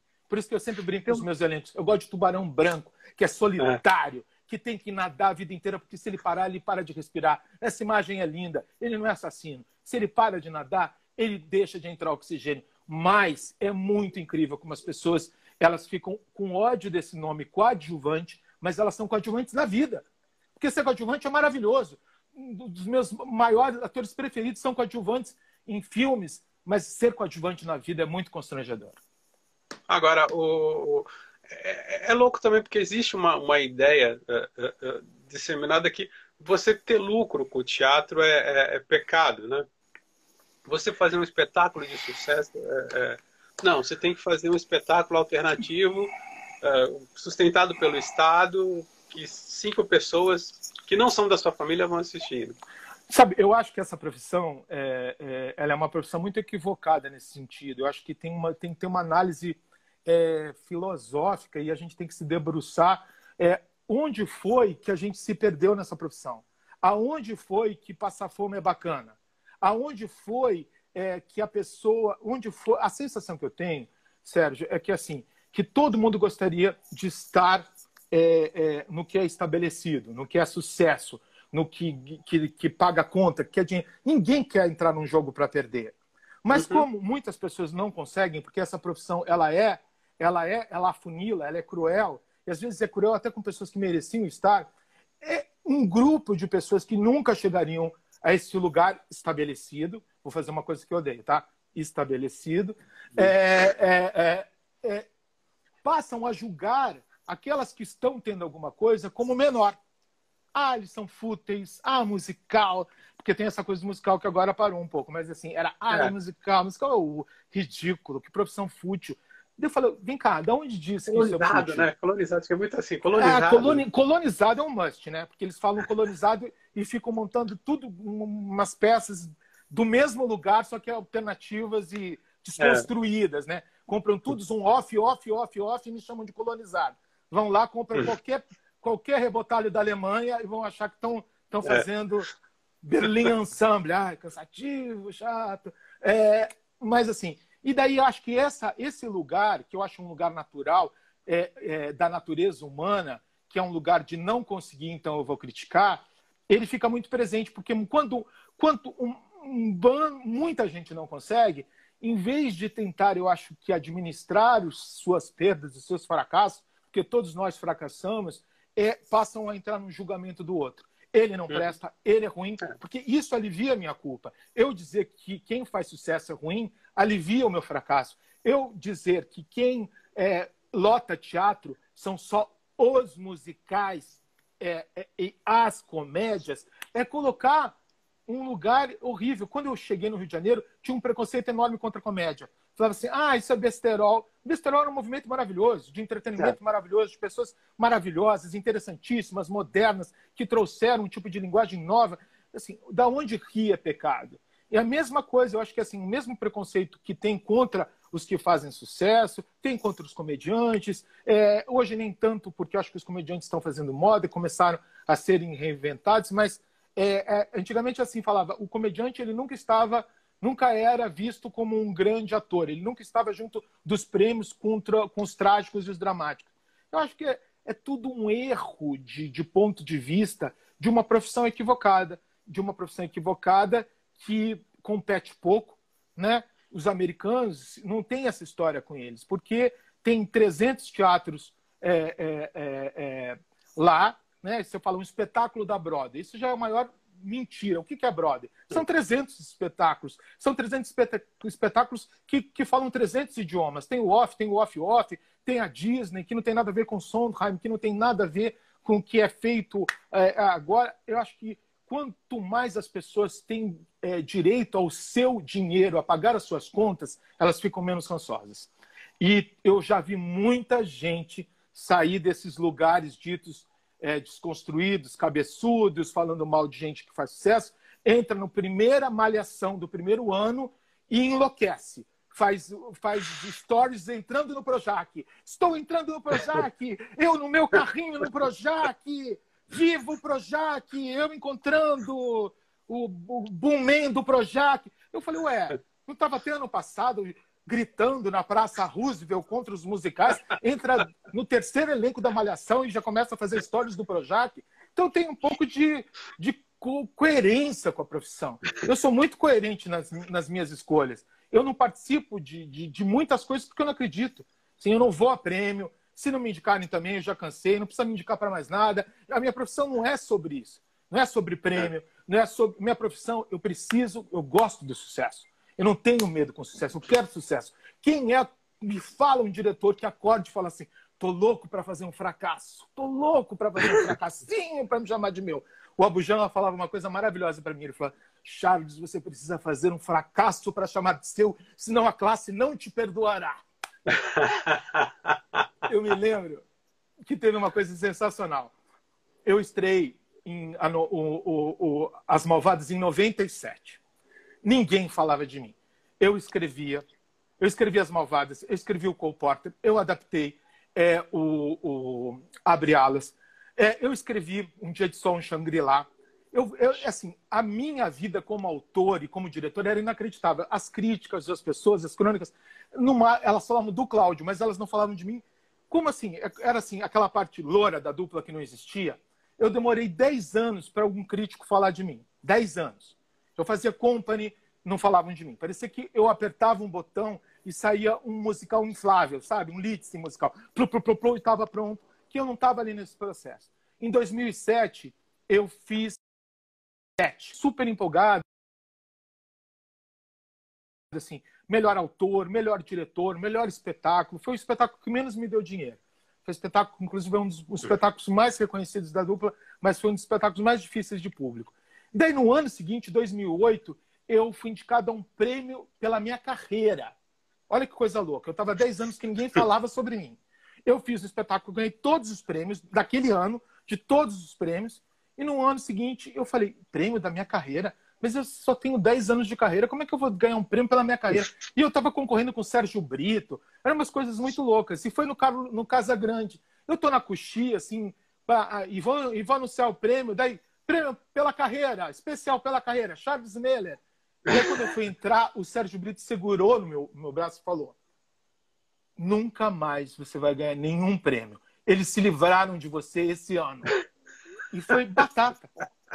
Eu nunca mais ganhei prêmio. Eu nunca fui indicado para nada. Às vezes eles me dão indica umas indicações meio loucas. Melhor coreografia. Eu ganho. Eu falei, coreografia. Melhor figurino. Sabe assim, dá um figurino para ele tapar a boca dele logo e pronto. É muito louco, porque eu não estou nem aí para prêmio, não estou aí, eu quero continuar trabalhando.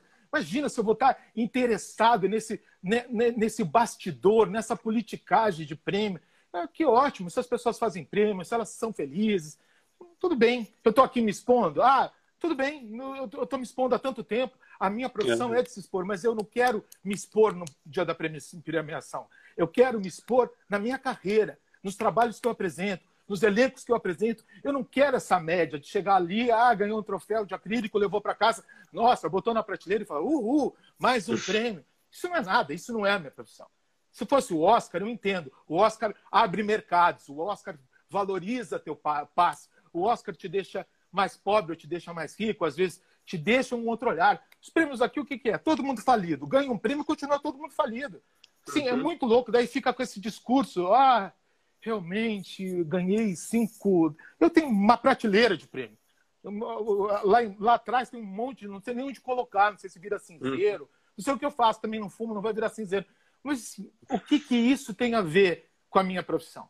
Entendeu? No, assim, é, é, é, vamos ser, vamos des, desglamorizar essa profissão. Vamos tirar essa palavra glamour. Todo mundo fala, ah, a profissão de operário não é de glamour, mas na pseudo-possibilidade do glamour tupiniquim, as pessoas acreditam, vão lá, fazem um vestidão de veludo molhado, erra toda na maquiagem, no cabelo equivocado, e ficam lá posando no calor, sem ar-condicionado, a pessoa de veludo e terno, e, e blazer alugado, e só rigor dando permuta. Todo mundo não tem nem coquetel, uma garrafinha de água quente. No final, todo mundo vai lá para um, um permutão, comer um sopão na padaria. Não, tô fora. Agora vem cá, o, o West Side Story, você vai mexendo, você e Claudio mexem num terreno muito sagrado, né? E junta Bernstein, junta Jeremy Robbins, junta, junta Stephen Sondheim. O que, que você está preparando? Uh, uh, como é que é o West Side Story de Miller e Botelho, assim, em termos de cenário, em termos de... Olha, assim, eu, eu, eu, eu, eu como eu te disse, eu, eu nunca faria um West Side Story num, numa, na, na, na, praia de Itapuã, sabe assim? nunca, nunca faria num bunker nazista. Assim, ela se passa no lado oeste da história. Vai ser ali no, no, naquele lugar com aquele com aquele skyline, são cenários bastante realistas, cinematográficos do Rogério Falcão, os figurinos do Fábio Namatami deslumbrantes, são bem realistas. É claro que assim existe um amadurecimento da estética do filme. Não tem mais aquela aqueles latinos com aquele pancake café olé do Sim. filme horrendos, e nem, é, e nem os americanos com cabelo é, da L'Oreal louro laranja, louro girassol, né? Não, é, não, não, não, não, não temos isso. Eu acho que assim, são, eu quero contar essa história, eu quero contar essa história de uma forma realista. Eu quero a minha a minha encenação, ela ela ela eu estou pedindo para o jogo, para os atores terem um jogo muito realista, assim. É, é, eu não suporto a caracterização de gangue, sabe? Porque se você pega o West Side Story e você carrega nas tintas, vira grease. É. Na hora. Na hora. Vira grease na hora, porque fica os garotos fazendo bad boy. Eu detesto isso. Fica as garotas fazendo bad girl, ou senão as, ah, as coitadinhas. Não suporta, assim, acho horrível. Então, assim, eu acho que são jovens, tem revolta, tem dor, tem fome, são, são etnias muito, muito, muito é, à margem, né? é, tanto os latinos, porto-riquenhos, quanto os irlandeses, é, é, e é, é, realista. Assim, é realista no melhor sentido do realismo. É, é, é naturalismo das coisas. Eu gosto das falas encavaladas, eu gosto das transpirações, eu gosto do, de um ritmo que se estabelece, é, porque é uma peça que tem muita tensão. E se você, você não estabelece tensão com uma linha de pensamento relaxado. Você estabelece tensão com uma respiração tensa. Então, quando a gente está brigando, é, é, a gente se escuta por um outro ouvido, com uma outra forma de respiração. Você não escuta as palavras elas acabarem perfeitamente. Aquela palavra ela está indo na outra, porque o que interessa não é diferente de outros clássicos, é, é, é muito mais a vibração das palavras do que o encadeamento delas. Entendeu? É. Aliás, uma história maravilhosa. Que, assim, ah, fora que, não te interrompendo, mas já te interrompendo, não, não. É, essas pessoas, é, o Stephen Sondheim, ele me ensinou essa profissão. É, ele é a pessoa que talvez eu tenha mais amor nessa profissão, é, porque ele me ensinou a respirar essa profissão. Através do Cláudio eu conheci o Sondheim. É, o Cláudio é um, é um, é um Sondheim maníaco e sabe, sabe, sabe respirar o Sondheim nas palavras dele. É, é, o Bernstein é um homem que me colocou num lugar de, de amor, porque o Bernstein ele tem uma coisa que eu, que eu admiro, me identifico, que é ser professor. O Bernstein é um grande professor, é, ele passou uma vida inteira ensinando os alunos nos concertos para a juventude. É, é, uma, é uma pessoa que estava ali preocupada é, se o, aquela que a palavra Tony tinha que estar perto do tonight para aquela nota estar encaixada, Tony tonight, é, é, pensando no Shakespeare, pensando nas coisas, nunca estava satisfeito. E ele estava fazendo ao mesmo tempo Candide. E eu fiz Candide no Brasil, direção do Tacla, do Jorge Tacla, uma montagem belíssima do Jorge Tacla. e eu, diri, eu fiz direção é, de arte, fiz cenário, figurino e direção de arte nas duas montagens. Então, aquela música do Bernstein é, é, é, é enlouquecedora. O Jeremy Robbins, eu já tinha trabalhado com eles do Gypsy, a gente tinha feito Gypsy e, e Violinista no Telhado. É, então, é, é, é, uma pessoa que, que, eu, que me ensina o movimento. É, então, são três papas da coisa toda. Assim, os caras, os caras que, que, que são três pilares da minha profissão. Como é que eu, um diretor de 48 espetáculos, trabalho com esses três pilares e não reverencio eles? Eu tenho que entrar ajoelhado no ensaio. E quero fazer com que o meu elenco ajoelhe, porque a gente tem que ajoelhar para esses caras. A gente não tem que ajoelhar para esses de passagem. Aliás, quem ajoelhar, ajoelha para quem quiser. As pessoas que eu acredito ajoelham para esses caras. Agora, o que eu acho impressionante, aí eu te falo minha visão de crítico de música, é como o Bernstein sempre abraçou o novo, né? O Bernstein era o cara que chegava nos programas de TV dele, botava Beatles e Beach Boys e falava assim, não, isso é bom. Ele abraçava isso, o novo. Isso é bom, esses meninos têm qualidade. Assim. Mas sabe e no West Side Story ele abraça o jazz, né? Ele, ele, ele, ele, é, ele é genial. Ele é genial, absolutamente genial, é chovendo molhado. Ele gosta de escutar as outras coisas, né? Ele tinha um interesse pela música. É, ele tinha um jogo com os filhos, que era o seguinte: ele botava os filhos no carro, ligava o rádio e falava assim: põe a música, qualquer música. Daí ele falava para os filhos: olha, isso aqui é, é, é, é está é, dividido em 4x4, isso aqui é, é degafônico, isso aqui. Ele, ele, ele contava para os filhos a matemática da música, porque ele se interessava. E ele conta que é o seguinte, que ele estava tentando ensinar uma coisa, acho que era um compasso 3 por 8 não sei porque eu não sou músico, para os filhos e os filhos nunca entendiam. E ele, e ele sempre testava as aulas com os filhos pequenos, as, no concerto para a juventude. Daí ele escutou uma música dos Beatles e ele falou: Isso é 3x4 ou 4x4, enfim. Daí ele contou para as crianças, as crianças amaram e começaram a cantar aquilo. Daí ele foi para o concerto da juventude, tem ele tocando, acho que é o Yesterday, não sei, acho que você deve saber melhor do que eu. E ele, a plateia inteira canta, é. canta apaixonado por aquilo. Daí ele percebeu que, assim, não só ele gostava daquilo, como ele tinha que se aproximar com, de um tipo de música para transformar, para desacralizar a música clássica é, ele, ele sempre quis desacralizar a música clássica, tornar a música clássica um lugar de fácil acesso. Ele queria tirar a música clássica das salas de concerto, dos teatros municipais, ele queria tornar a música clássica uma coisa pop, porque eles falavam que se transformasse a música clássica nos Beatles ou em outra coisa, esse tipo de, de compositor nunca deixariam de existir, porque eles seriam a base. Ele tinha pavor dessa coisa elitista da música clássica não romper essas barreiras. É um homem sensacional. Agora, era, era, um cara complicadíssimo, né? Porque ele parou de, de, de compor praticamente porque uh, por um bom período na vida dele porque as pessoas falam não você tem que ser maestro da, da New York Philharmonic você tem que fazer Mahler Beethoven e, eu e, acho que assim ele, ele, ele tem uma grande frustração é, porque eu acho que ele nunca foi reconhecido como um compositor que ele deveria ter sido reconhecido né ele virou Sim. o pesadelo dele foi ser ah, o compositor do, do, do West Side Story, aquilo virou. Porque ele era, apesar dele fazer muito bem comédia musical, ele tem várias, algumas, não tem tantas, mas ele tem ele fazia muito bem, até é, teatro, é, comédia musical com muita leveza, com, com muita graça, On the Town. É, é, ele, ele tinha essa coisa de, de, de se provar maestro. Né? Ele foi um primeiro maestro que saiu, acho que foi o primeiro americano maestro respeitado na Europa, é, é, com grandes filarmônicas, com Calas, com com, com, com, com realmente valorizado, né?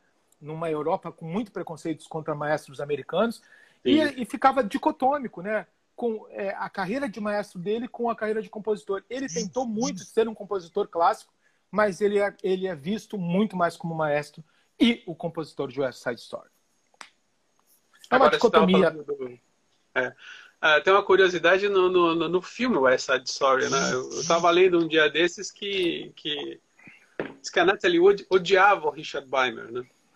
Ah, ela, assim, é, eles todos... Ela comia alho e cebola né, nas cenas românticas. É, todos eles falam que comiam alho e cebola em algum momento, né? O é. Clark Gable comia alho e cebola. Eu acho que alho e cebola era o que tinha nos estúdios, porque eu nunca vi. Todo mundo tem essa história de, de comer alho e cebola em um momento.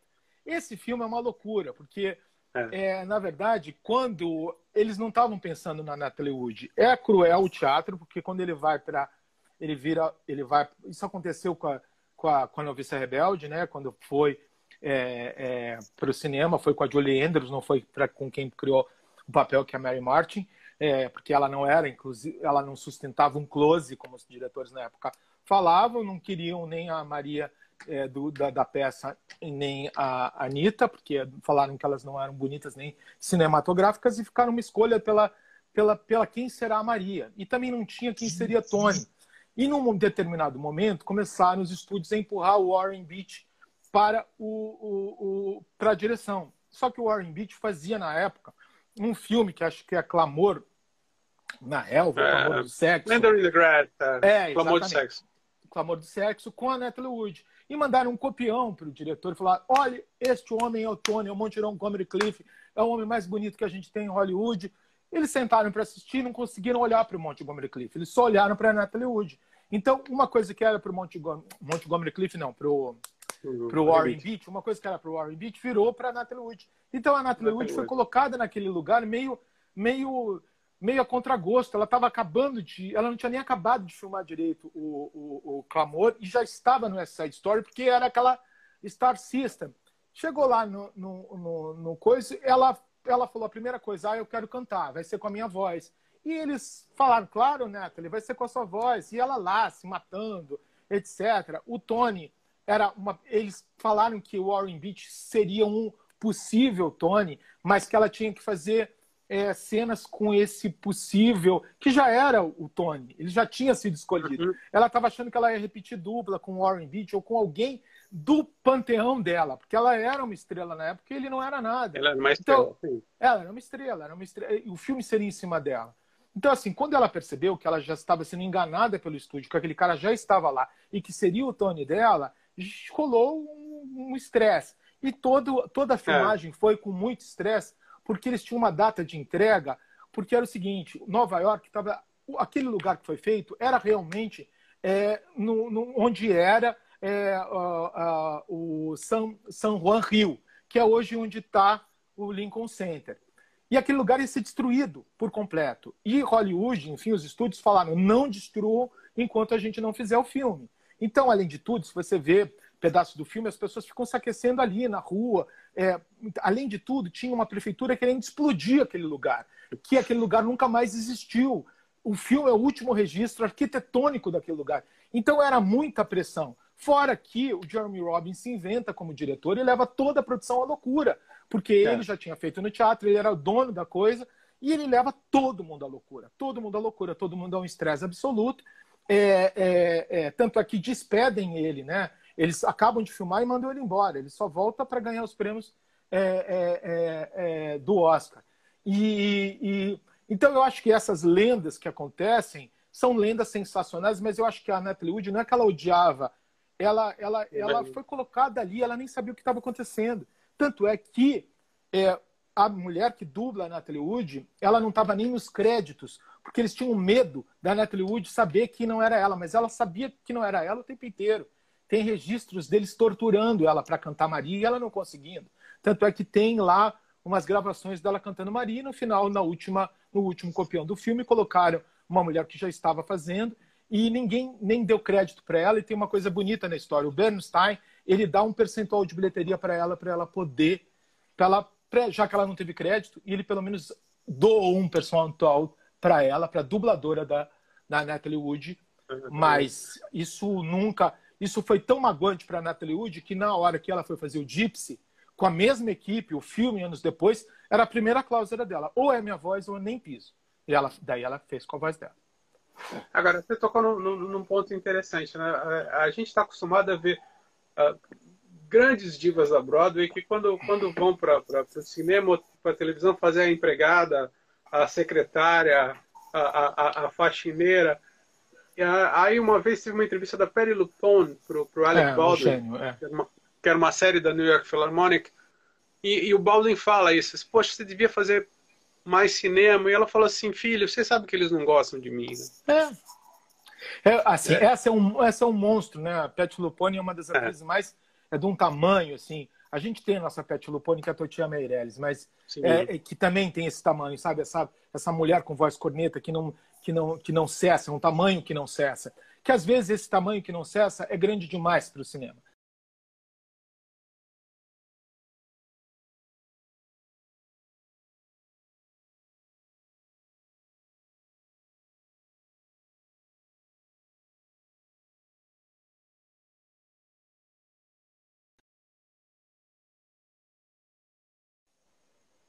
Pronto. Voltou? Você da... Voltou. Você está falando da tua tia.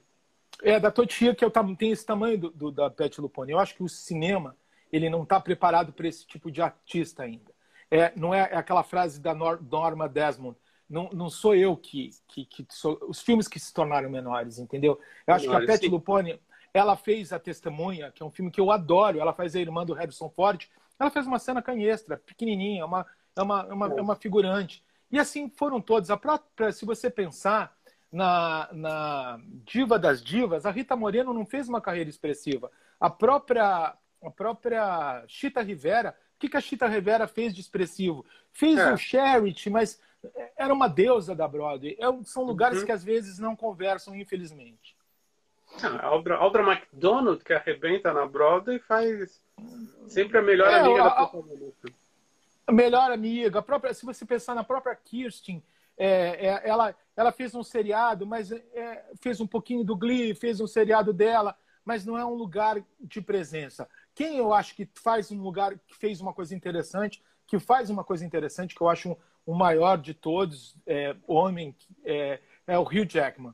O Hugh Sim. Jackman ele consegue é, passear por todos os universos, até da Marvel a ele faz o Wolverine, mata todo mundo é. e vai fazer um, um gay é, terminal é, no, no, The Boy From Us. Assim, é, mas, um ele, mas ele apareceu que primeiro no um cinema, né? Nesse sentido. É, o, o, o Hugh Jackman é Ele começou no teatro, né? É.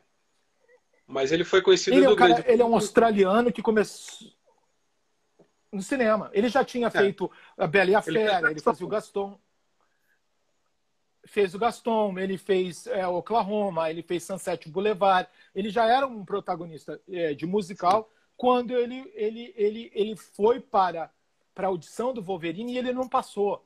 O Hugh Jackman era é. a segunda opção. Quem entrou foi o cara que depois se acidentou no Missão Impossível e resgataram ele. E a primeira coisa que falaram para o Hugh Jackman, quando ele assinou no Wolverine, ele conta isso no show, que é maravilhoso. Ele falou: Você não pode dançar.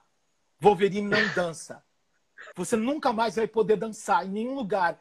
E ele tem um número sensacional que ele canta, que, que ele conta essa história, canta e o pé dele começa a dançar separadamente dele. E ele conseguiu reverter isso. Ele conseguiu fazer é. o Wolverine, ele conseguiu brigar com a indústria e conseguiu se colocar ainda é. como, como o maior de todos. É um gênio. Sou fã total. É. A, a, a, tá falando da Perry Lupona. A Perry Lupona aparecia muito bem naquele seriado Penny Dreadful, né? Sim, ela fazia ela a bruxa. em um episódio fazendo é, uma bruxa. Bruxa, Fez tão bem que botaram. É, é. é fantástico. É, gênio. Gênio. É, quando deixam elas brilharem, né? Não, não, não, não sobra para ninguém. O problema é que às vezes essa é um tipo de atriz que, que tem um, um, um corpo, um rosto, uma voz, um, um jeito que para eles, inclusive, é, no teatro, se, o teatro musical é mais generoso nesse sentido. O cinema é. ainda é um lugar é, que por mais que eles eles troquem moldes, mas eles formatam de uma outra maneira. Eles ah, tiram essa forma e colocam outra. Ah, Bernadette Peters, né? Que, que, Bernadette que... Peters, por exemplo, nada, né? É, fez coisas nada, não tem nenhuma significação. Essas deusas todas, Dorothy Loudon, nada, assim, né? Não. Nada. É, Mais são... recentemente, Sarah Foster, né? É, não, Sutton Foster tem essa série, né, que ela faz, mas não, mas ah, mesmo assim é uma bobagem, né?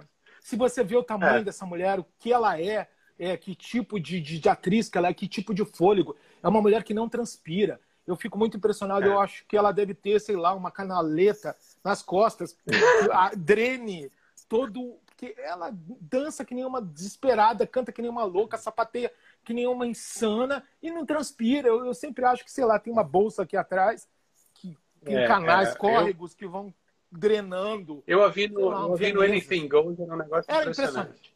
Era impressionante. Eu vi algumas vezes, eu ficava impressionado, assim, impressionado. Daí eu me lembro até que mostrei para uma amiga minha, bastante invejosa, eu, ela vendo aquele, a, a, aquele número extraordinário, né, que é o Anything Goes, né, que ela é. canta que nem uma louca, sapateia que nem uma louca, começa a rodar, rodar, rodar, rodar, Sim. cantar, cantar. Daí quando acabou, eu olhei para essa minha amiga e falei assim: a voz é chata, né? Meio anasalada, muito metal. Muito metal, devia trabalhar mais os graves. Muito metal, Sultan. Quase dei um. Peguei um Aí você falou assim, de maionese e joguei nela. Daí você tem que. Muito metal, né? Anasalada, né? A chata a voz dela. Aí você falou assim, faz, né? Faz, não, fazem, mas é isso que tá, não fazem. Ah, é. daí, não, tem uma coisa que eu adoro também. Ah, ah, prefiro as nossas, tem mais alma, né? É mecânica. É. Mecânica. É, eu acho é, muito. Não, é, não tem alma, né? Muito técnica, é. né? Muito é, formatada, né? Eu, é, eu não falar muito técnica. Brasileiro tem uma coisa sensacional. Que eles falam muito técnica, como se fosse pejorativo. É, assim, na onde as pessoas acham que técnica é ruim.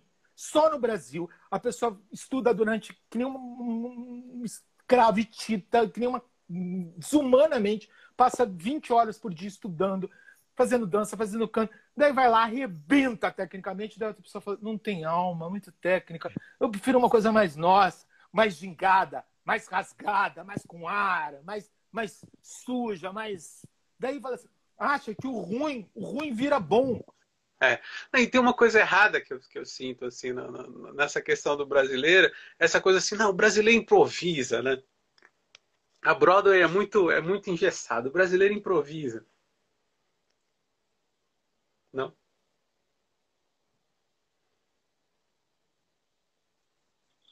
Voltamos, voltamos. Não tem isso, né? Às vezes eu falo assim, Ai, essa coisa da Broadway é tudo muito engessado. O brasileiro consegue ter esse poder da improvisação, que é, que é a questão assim, que o cara vai enganar no palco, né? É, mas é, é que tá. É isso que são, isso que a gente fala que é uma inversão de vetores ao olhar, né? É, a pessoa é. vê uma produção incrível, vê todo mundo, 300 pessoas dançando, cantando, interpretando, não suando, fazendo as pessoas certas, as piadas certas, cenários lindos, incríveis. Ele vai sair lá e falar: bom, que maravilha, que incrível. Tomara que a gente não fale assim, engessado, né? barroco, né? Muito cenário. Para que tanto cenário? Para que tanta roupa? Assim, ah, prefiro a gente. Daí vai lá, compra a peça e pega e fala assim, faz com, com a peruca da casa, faz sem microfone, é. e faz de costa e faz sussurrada, assim. Eu, Marcelo, eu brinco muito com o Marcelo Médici. Faz a Bjork, sabe? Eu adoro a Bjork. Mas, sabe, assim, faz a, compra um musical americano e faz a islandesa esquimó, sabe? Daí fala assim, isso... Daí não é nada, isso não é nada, é. isso é negar o ofício. É, é a velha, não invertam os vetores, não transforme é. o que é ruim em alma. As pessoas falam, isso tem alma porque isso não tem técnica. Não, quando você tem muita técnica, quando você aprisiona na técnica, você liberta a alma. Você vai ter um corpo Sim. trabalhado para poder cantar, para poder dançar, para poder respirar, para poder e poder a tua alma soltar. Se você não tem uhum. tudo isso, você tem uma alma agonizante. Quando a é. tua alma está agonizando, você truca. Daí você chora, Sim. você faz a islandesa, é. daí dá tudo certo. Mas daí fica, fica esquisito, sabe? Esquisito. É. Só que daí é, a é. banca esquisita promove que aquilo é o um novo tipo de interpretação Sim. do ano. Não, para que dançar, cantar, interpretar se a gente tem a Bjork, que não canta, que não dança, que não interpreta, mas é muito cult. Ela é mas toda é desconstruída. É... Eu não entendi uma palavra que ela falou também. Ela fez, ela fez anything goes in, botou japonês, descalça correndo. Mas também não entendia, mas também se entender é pior. Mas aí é que tá. Eu lembro muito, eu tenho uma grande amiga que é a Cláudia Toni, que é, que, que, é da USP e, e, é uma das pessoas que mais entendem de educação musical. E uma vez um, um, um professor de uma dessas escolas eh, estaduais de música estava reclamando que os professores estavam sendo obrigados a saber nota musical, saber teoria musical. Sim. E ele entrou na sala dela e falou assim: é, isso é um absurdo, porque a improvisação faz parte da vida do brasileiro. Você vai tirar esse. Você vai engessar ele, vai tirar esse dom tal. E ela respondeu de uma maneira super simples. Ela falou assim: Você gosta do Wynton Marsalis improvisando no trompete? O cara falou: É, eu acho que ele, ele é muito bom. Pois é, o Wynton Marsalis fez cinco anos de Julia. Né? Isso tornou Mas... ele muito menor, ou melhor ou pior? Mas você é um cara de música e você sabe a origem do jazz qual é, né?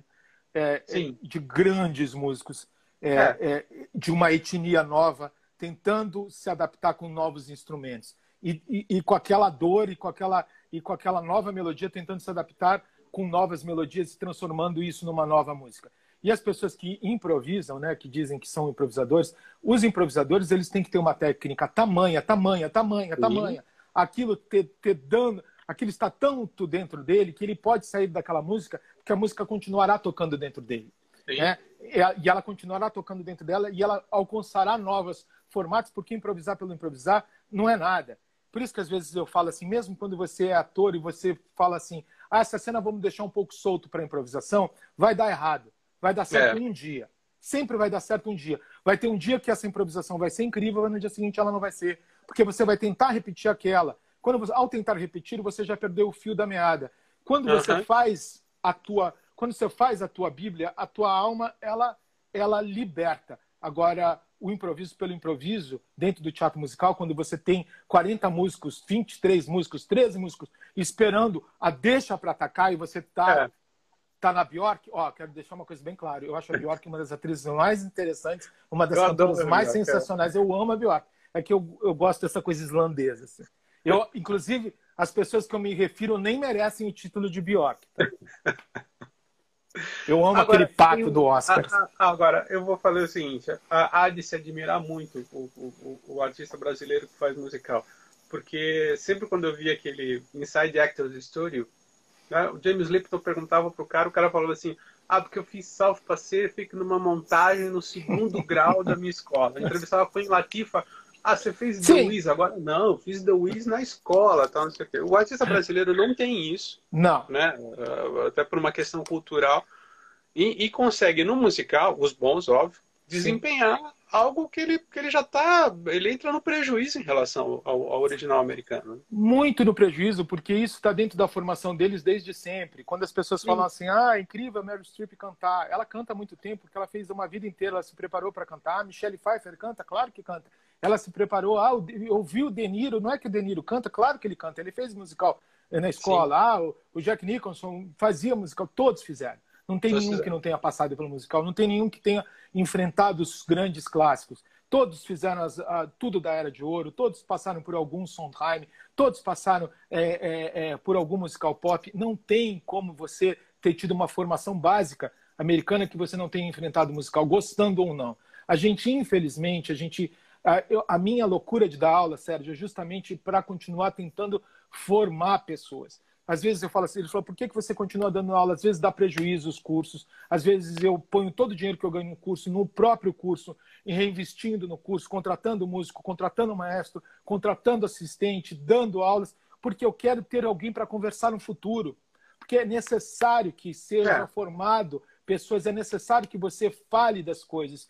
É, quando eu dou, você viu as minhas oficinas, quando eu falo do teatro musical americano, eu costumo falar do dia zero do musical americano daquela primeira manifestação em 1873, numa cidade chamada Charleston, é, com um musical chamado Flora. Essa é a primeira manifestação. E eu vou falando para as pessoas entenderem de onde vem o fio condutor. Você não começa a contar a história é, é, é, pelo meio. Você não pode falar da história da civilização já lidando com, com sem parar pelo, é. é, sem falar do Egito, sem falar é, é, você não pode. Então, assim, o que eu faço com o musical, a minha corrida com o musical e a minha, a minha fissura pelo musical, a minha, o meu empenho musical, é estar sempre estudando e me capacitando para poder mostrar para os elencos, para os diretores, para os atores, para os artistas que querem ingressar nessa área, que a gente não vai sobreviver se a gente negar as nossas origens, para se a gente negar se você entra no musical negando o musical americano, você está negando a essência.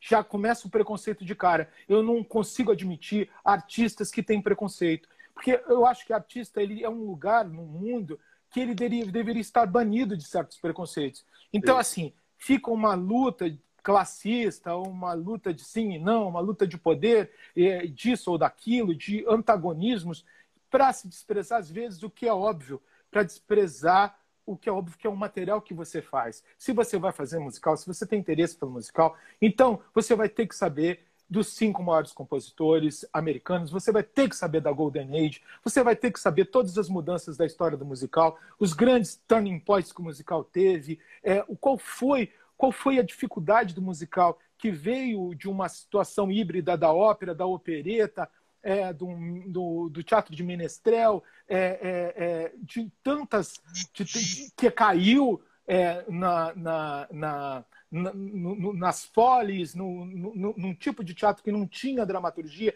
que não tinha uma, um compositor escrevendo para o personagem, até ele chegar num lugar que o texto é, não pode ter degrau com a canção, que a canção precisa de um arco dramático do personagem, que os, que, que os atos, é, que a, o texto falado é igual ao texto cantado, e a música é tão importante, e a dança ela também fala. Ela nada é aleatório. Se você acha que o musical ele é aleatório porque você está fazendo ele mal, aquela velha história, ah, o musical é estranho porque eu estou falando e de repente eu levanto e começo a cantar. Então, balé não é estranho? O pessoal está dançando. É. É, pintar não é estranho? É um manto de tinta borrada? Por que, é. que a gente é, é, acha estranho, sendo que a arte ela é subjetiva? ela é uma manifestação do subjetivo. A música é estranha, há umas cordas batendo. Assim, não é. Uhum. Você não pode classificar uma coisa como estranha porque você não entende a linguagem. Você não entende a linguagem porque você não foi alimentado dessa linguagem. Quando você não foi alimentado dessa linguagem, você julga. Você fala que o musical é estranho, principalmente no Brasil, porque a pessoa levanta e começa a filmar, falar porque uhum. você não teve isso na terra infância. Você não se alimentou de proteína do musical na hora que você tinha que se Sim. alimentar. Você só foi conhecer ele na sessão da tarde e acha chato acha, ai, que música, claro, porque você tá ali vendo futebol, olhando, daí aparece uma pessoa do Lala Land que levanta e começa a cantar. E o Lala Land faz legenda, isso né? muito bem. Ele faz essa homenagem a tudo. É, quando eu escutava isso de, de, pessoas importantes falando assim, por que, que eles levantam e começam a cantar? Eu falo, por que, que você levanta e vai ao banheiro? Por que, que você existe? Porque é assim que é. é. Você não estabelece um código de uma arte subjetiva com objetividade. Por que, que o, o pensador do Rodin é uma pedra com a é. mão aqui, porque é uma escultura, ela não tem essa explicação, ela é uma manifestação da alma. Você não explica manifestações da alma, você lapida as manifestações da alma. Sim. E o musical bem feito, ele precisa ser lapidado. E o diretor de musical, ele precisa sair desse castelo de frase feita, de desconstrução e de, e de novas, sem olhar a cartilha. Eu não me importo, eu acho tudo maravilhoso, eu faço. Quanto mais musical tiver, melhor. Eu acho uma pequeneza achar que a gente está disputando com os outros. Não estamos disputando. Eu acho que tem que ter 300 mil diretores de musical. Acho que tem que montar musical em cada buraco. Qualquer rolha de poço tem que sair uma pessoa cantando. Eu não quero isso. Eu não gosto quando eu vejo discursos de orelha. Eu acho Sim. inadmissível eu estar nessa profissão há 30 anos, estudando todos os dias, eu ainda estudo. Se você olhar que tem 30 livros, eu ainda continuo estudando. E assim, daí chega uma pessoa, dá uma espreguiçadinha e resolve reinventar um trabalho que eu faço há 30 anos e eu, e eu te falo, sinceramente, eu ainda tenho muita coisa a aprender. E isso não é discursinho, frase feita, sensato. Não sou fado sensato. Muito pelo contrário. É, é, eu, eu, eu, eu sou realista. Eu sou realista no meu ofício. Então, assim, só façam de vocês, realmente estudem, façam é, é, exijam dos seus mestres, exijam dos seus diretores, conversem, não fiquem, não fiquem na marola da vida.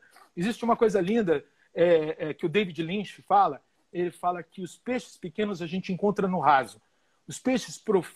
os peixes incríveis, os coloridos, os maiores, os exóticos, os que têm luz, os que piscam, os que, os que têm uma outra anatomia, a gente só encontra nos profundos. Então, eu sei que é um mercado que abriu, eu sei que tem muitos adolescentes que sonham em trabalhar comigo, muitos adolescentes que sonham em fazer o Wicked, muitos adolescentes sonham serem a Christine do Fantasma da Ópera. Não fiquem só no YouTube, não fiquem só na cópia que vocês viram daquilo. Saiba que essa profissão ela não pode ser superficial porque o mundo nos ataca de superficiais. Então sejam profundos para que as pessoas dessa profissão que não são da nossa, as pessoas de teatro que não são de musical, ou, ou as outras pessoas que nos julgam, é, esse tipo de embate. Tem esse tipo de embate que essas pessoas, quando você vem com, com uma coisa rasa, qualquer pessoa te janta. Daí você fica num discurso de, de agressão, ou um discurso de desfazer.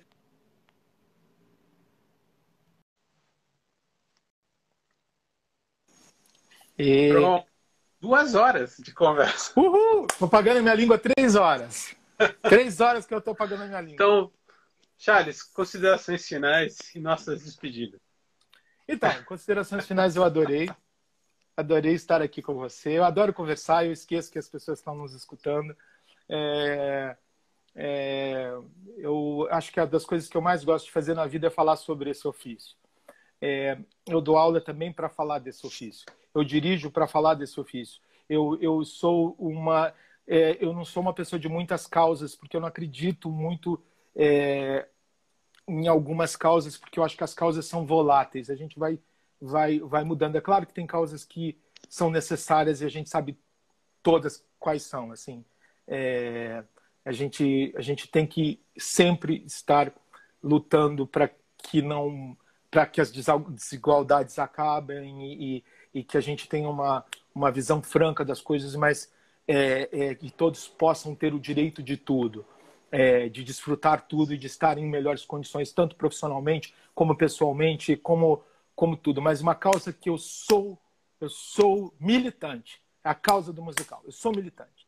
É, é, me incomoda, me incomoda muito como o musical é olhado, como o musical é visto, como ele é desrespeitado, como ele é excessivamente glamorizado, onde, onde a gente não tem dinheiro para comer e colocar no prato, onde os elencos estão fadados a, a, a viver de permuta e se glamorizam por, um, por uma elite que não tem nenhum sentido, é, é uma profissão de voltar para a fila é, o tempo inteiro. Então, assim, as minhas considerações finais é estudem é, e se humanizem.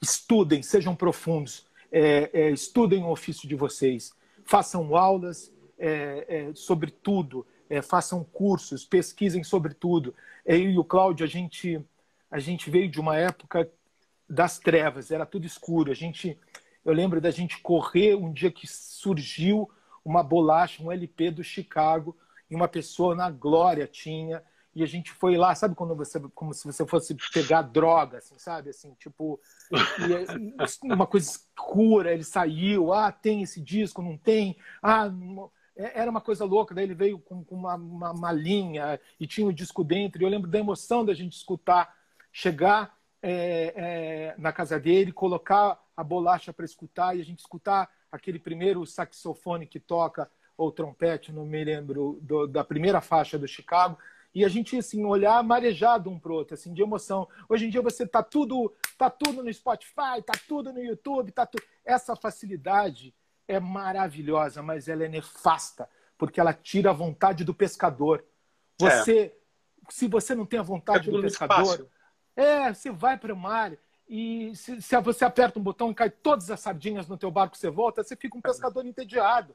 Você não tem, sabe assim, a vontade do caçador não é chegar no açougue e pedir um, um quilo de alcatra. A vontade do caçador é caçar, sabe? É uhum. lindo aquela imagem do Hemingway com, com, com, com o velho e o mar, a, a, a, busca dele, a luta dele pelo aquele marlim.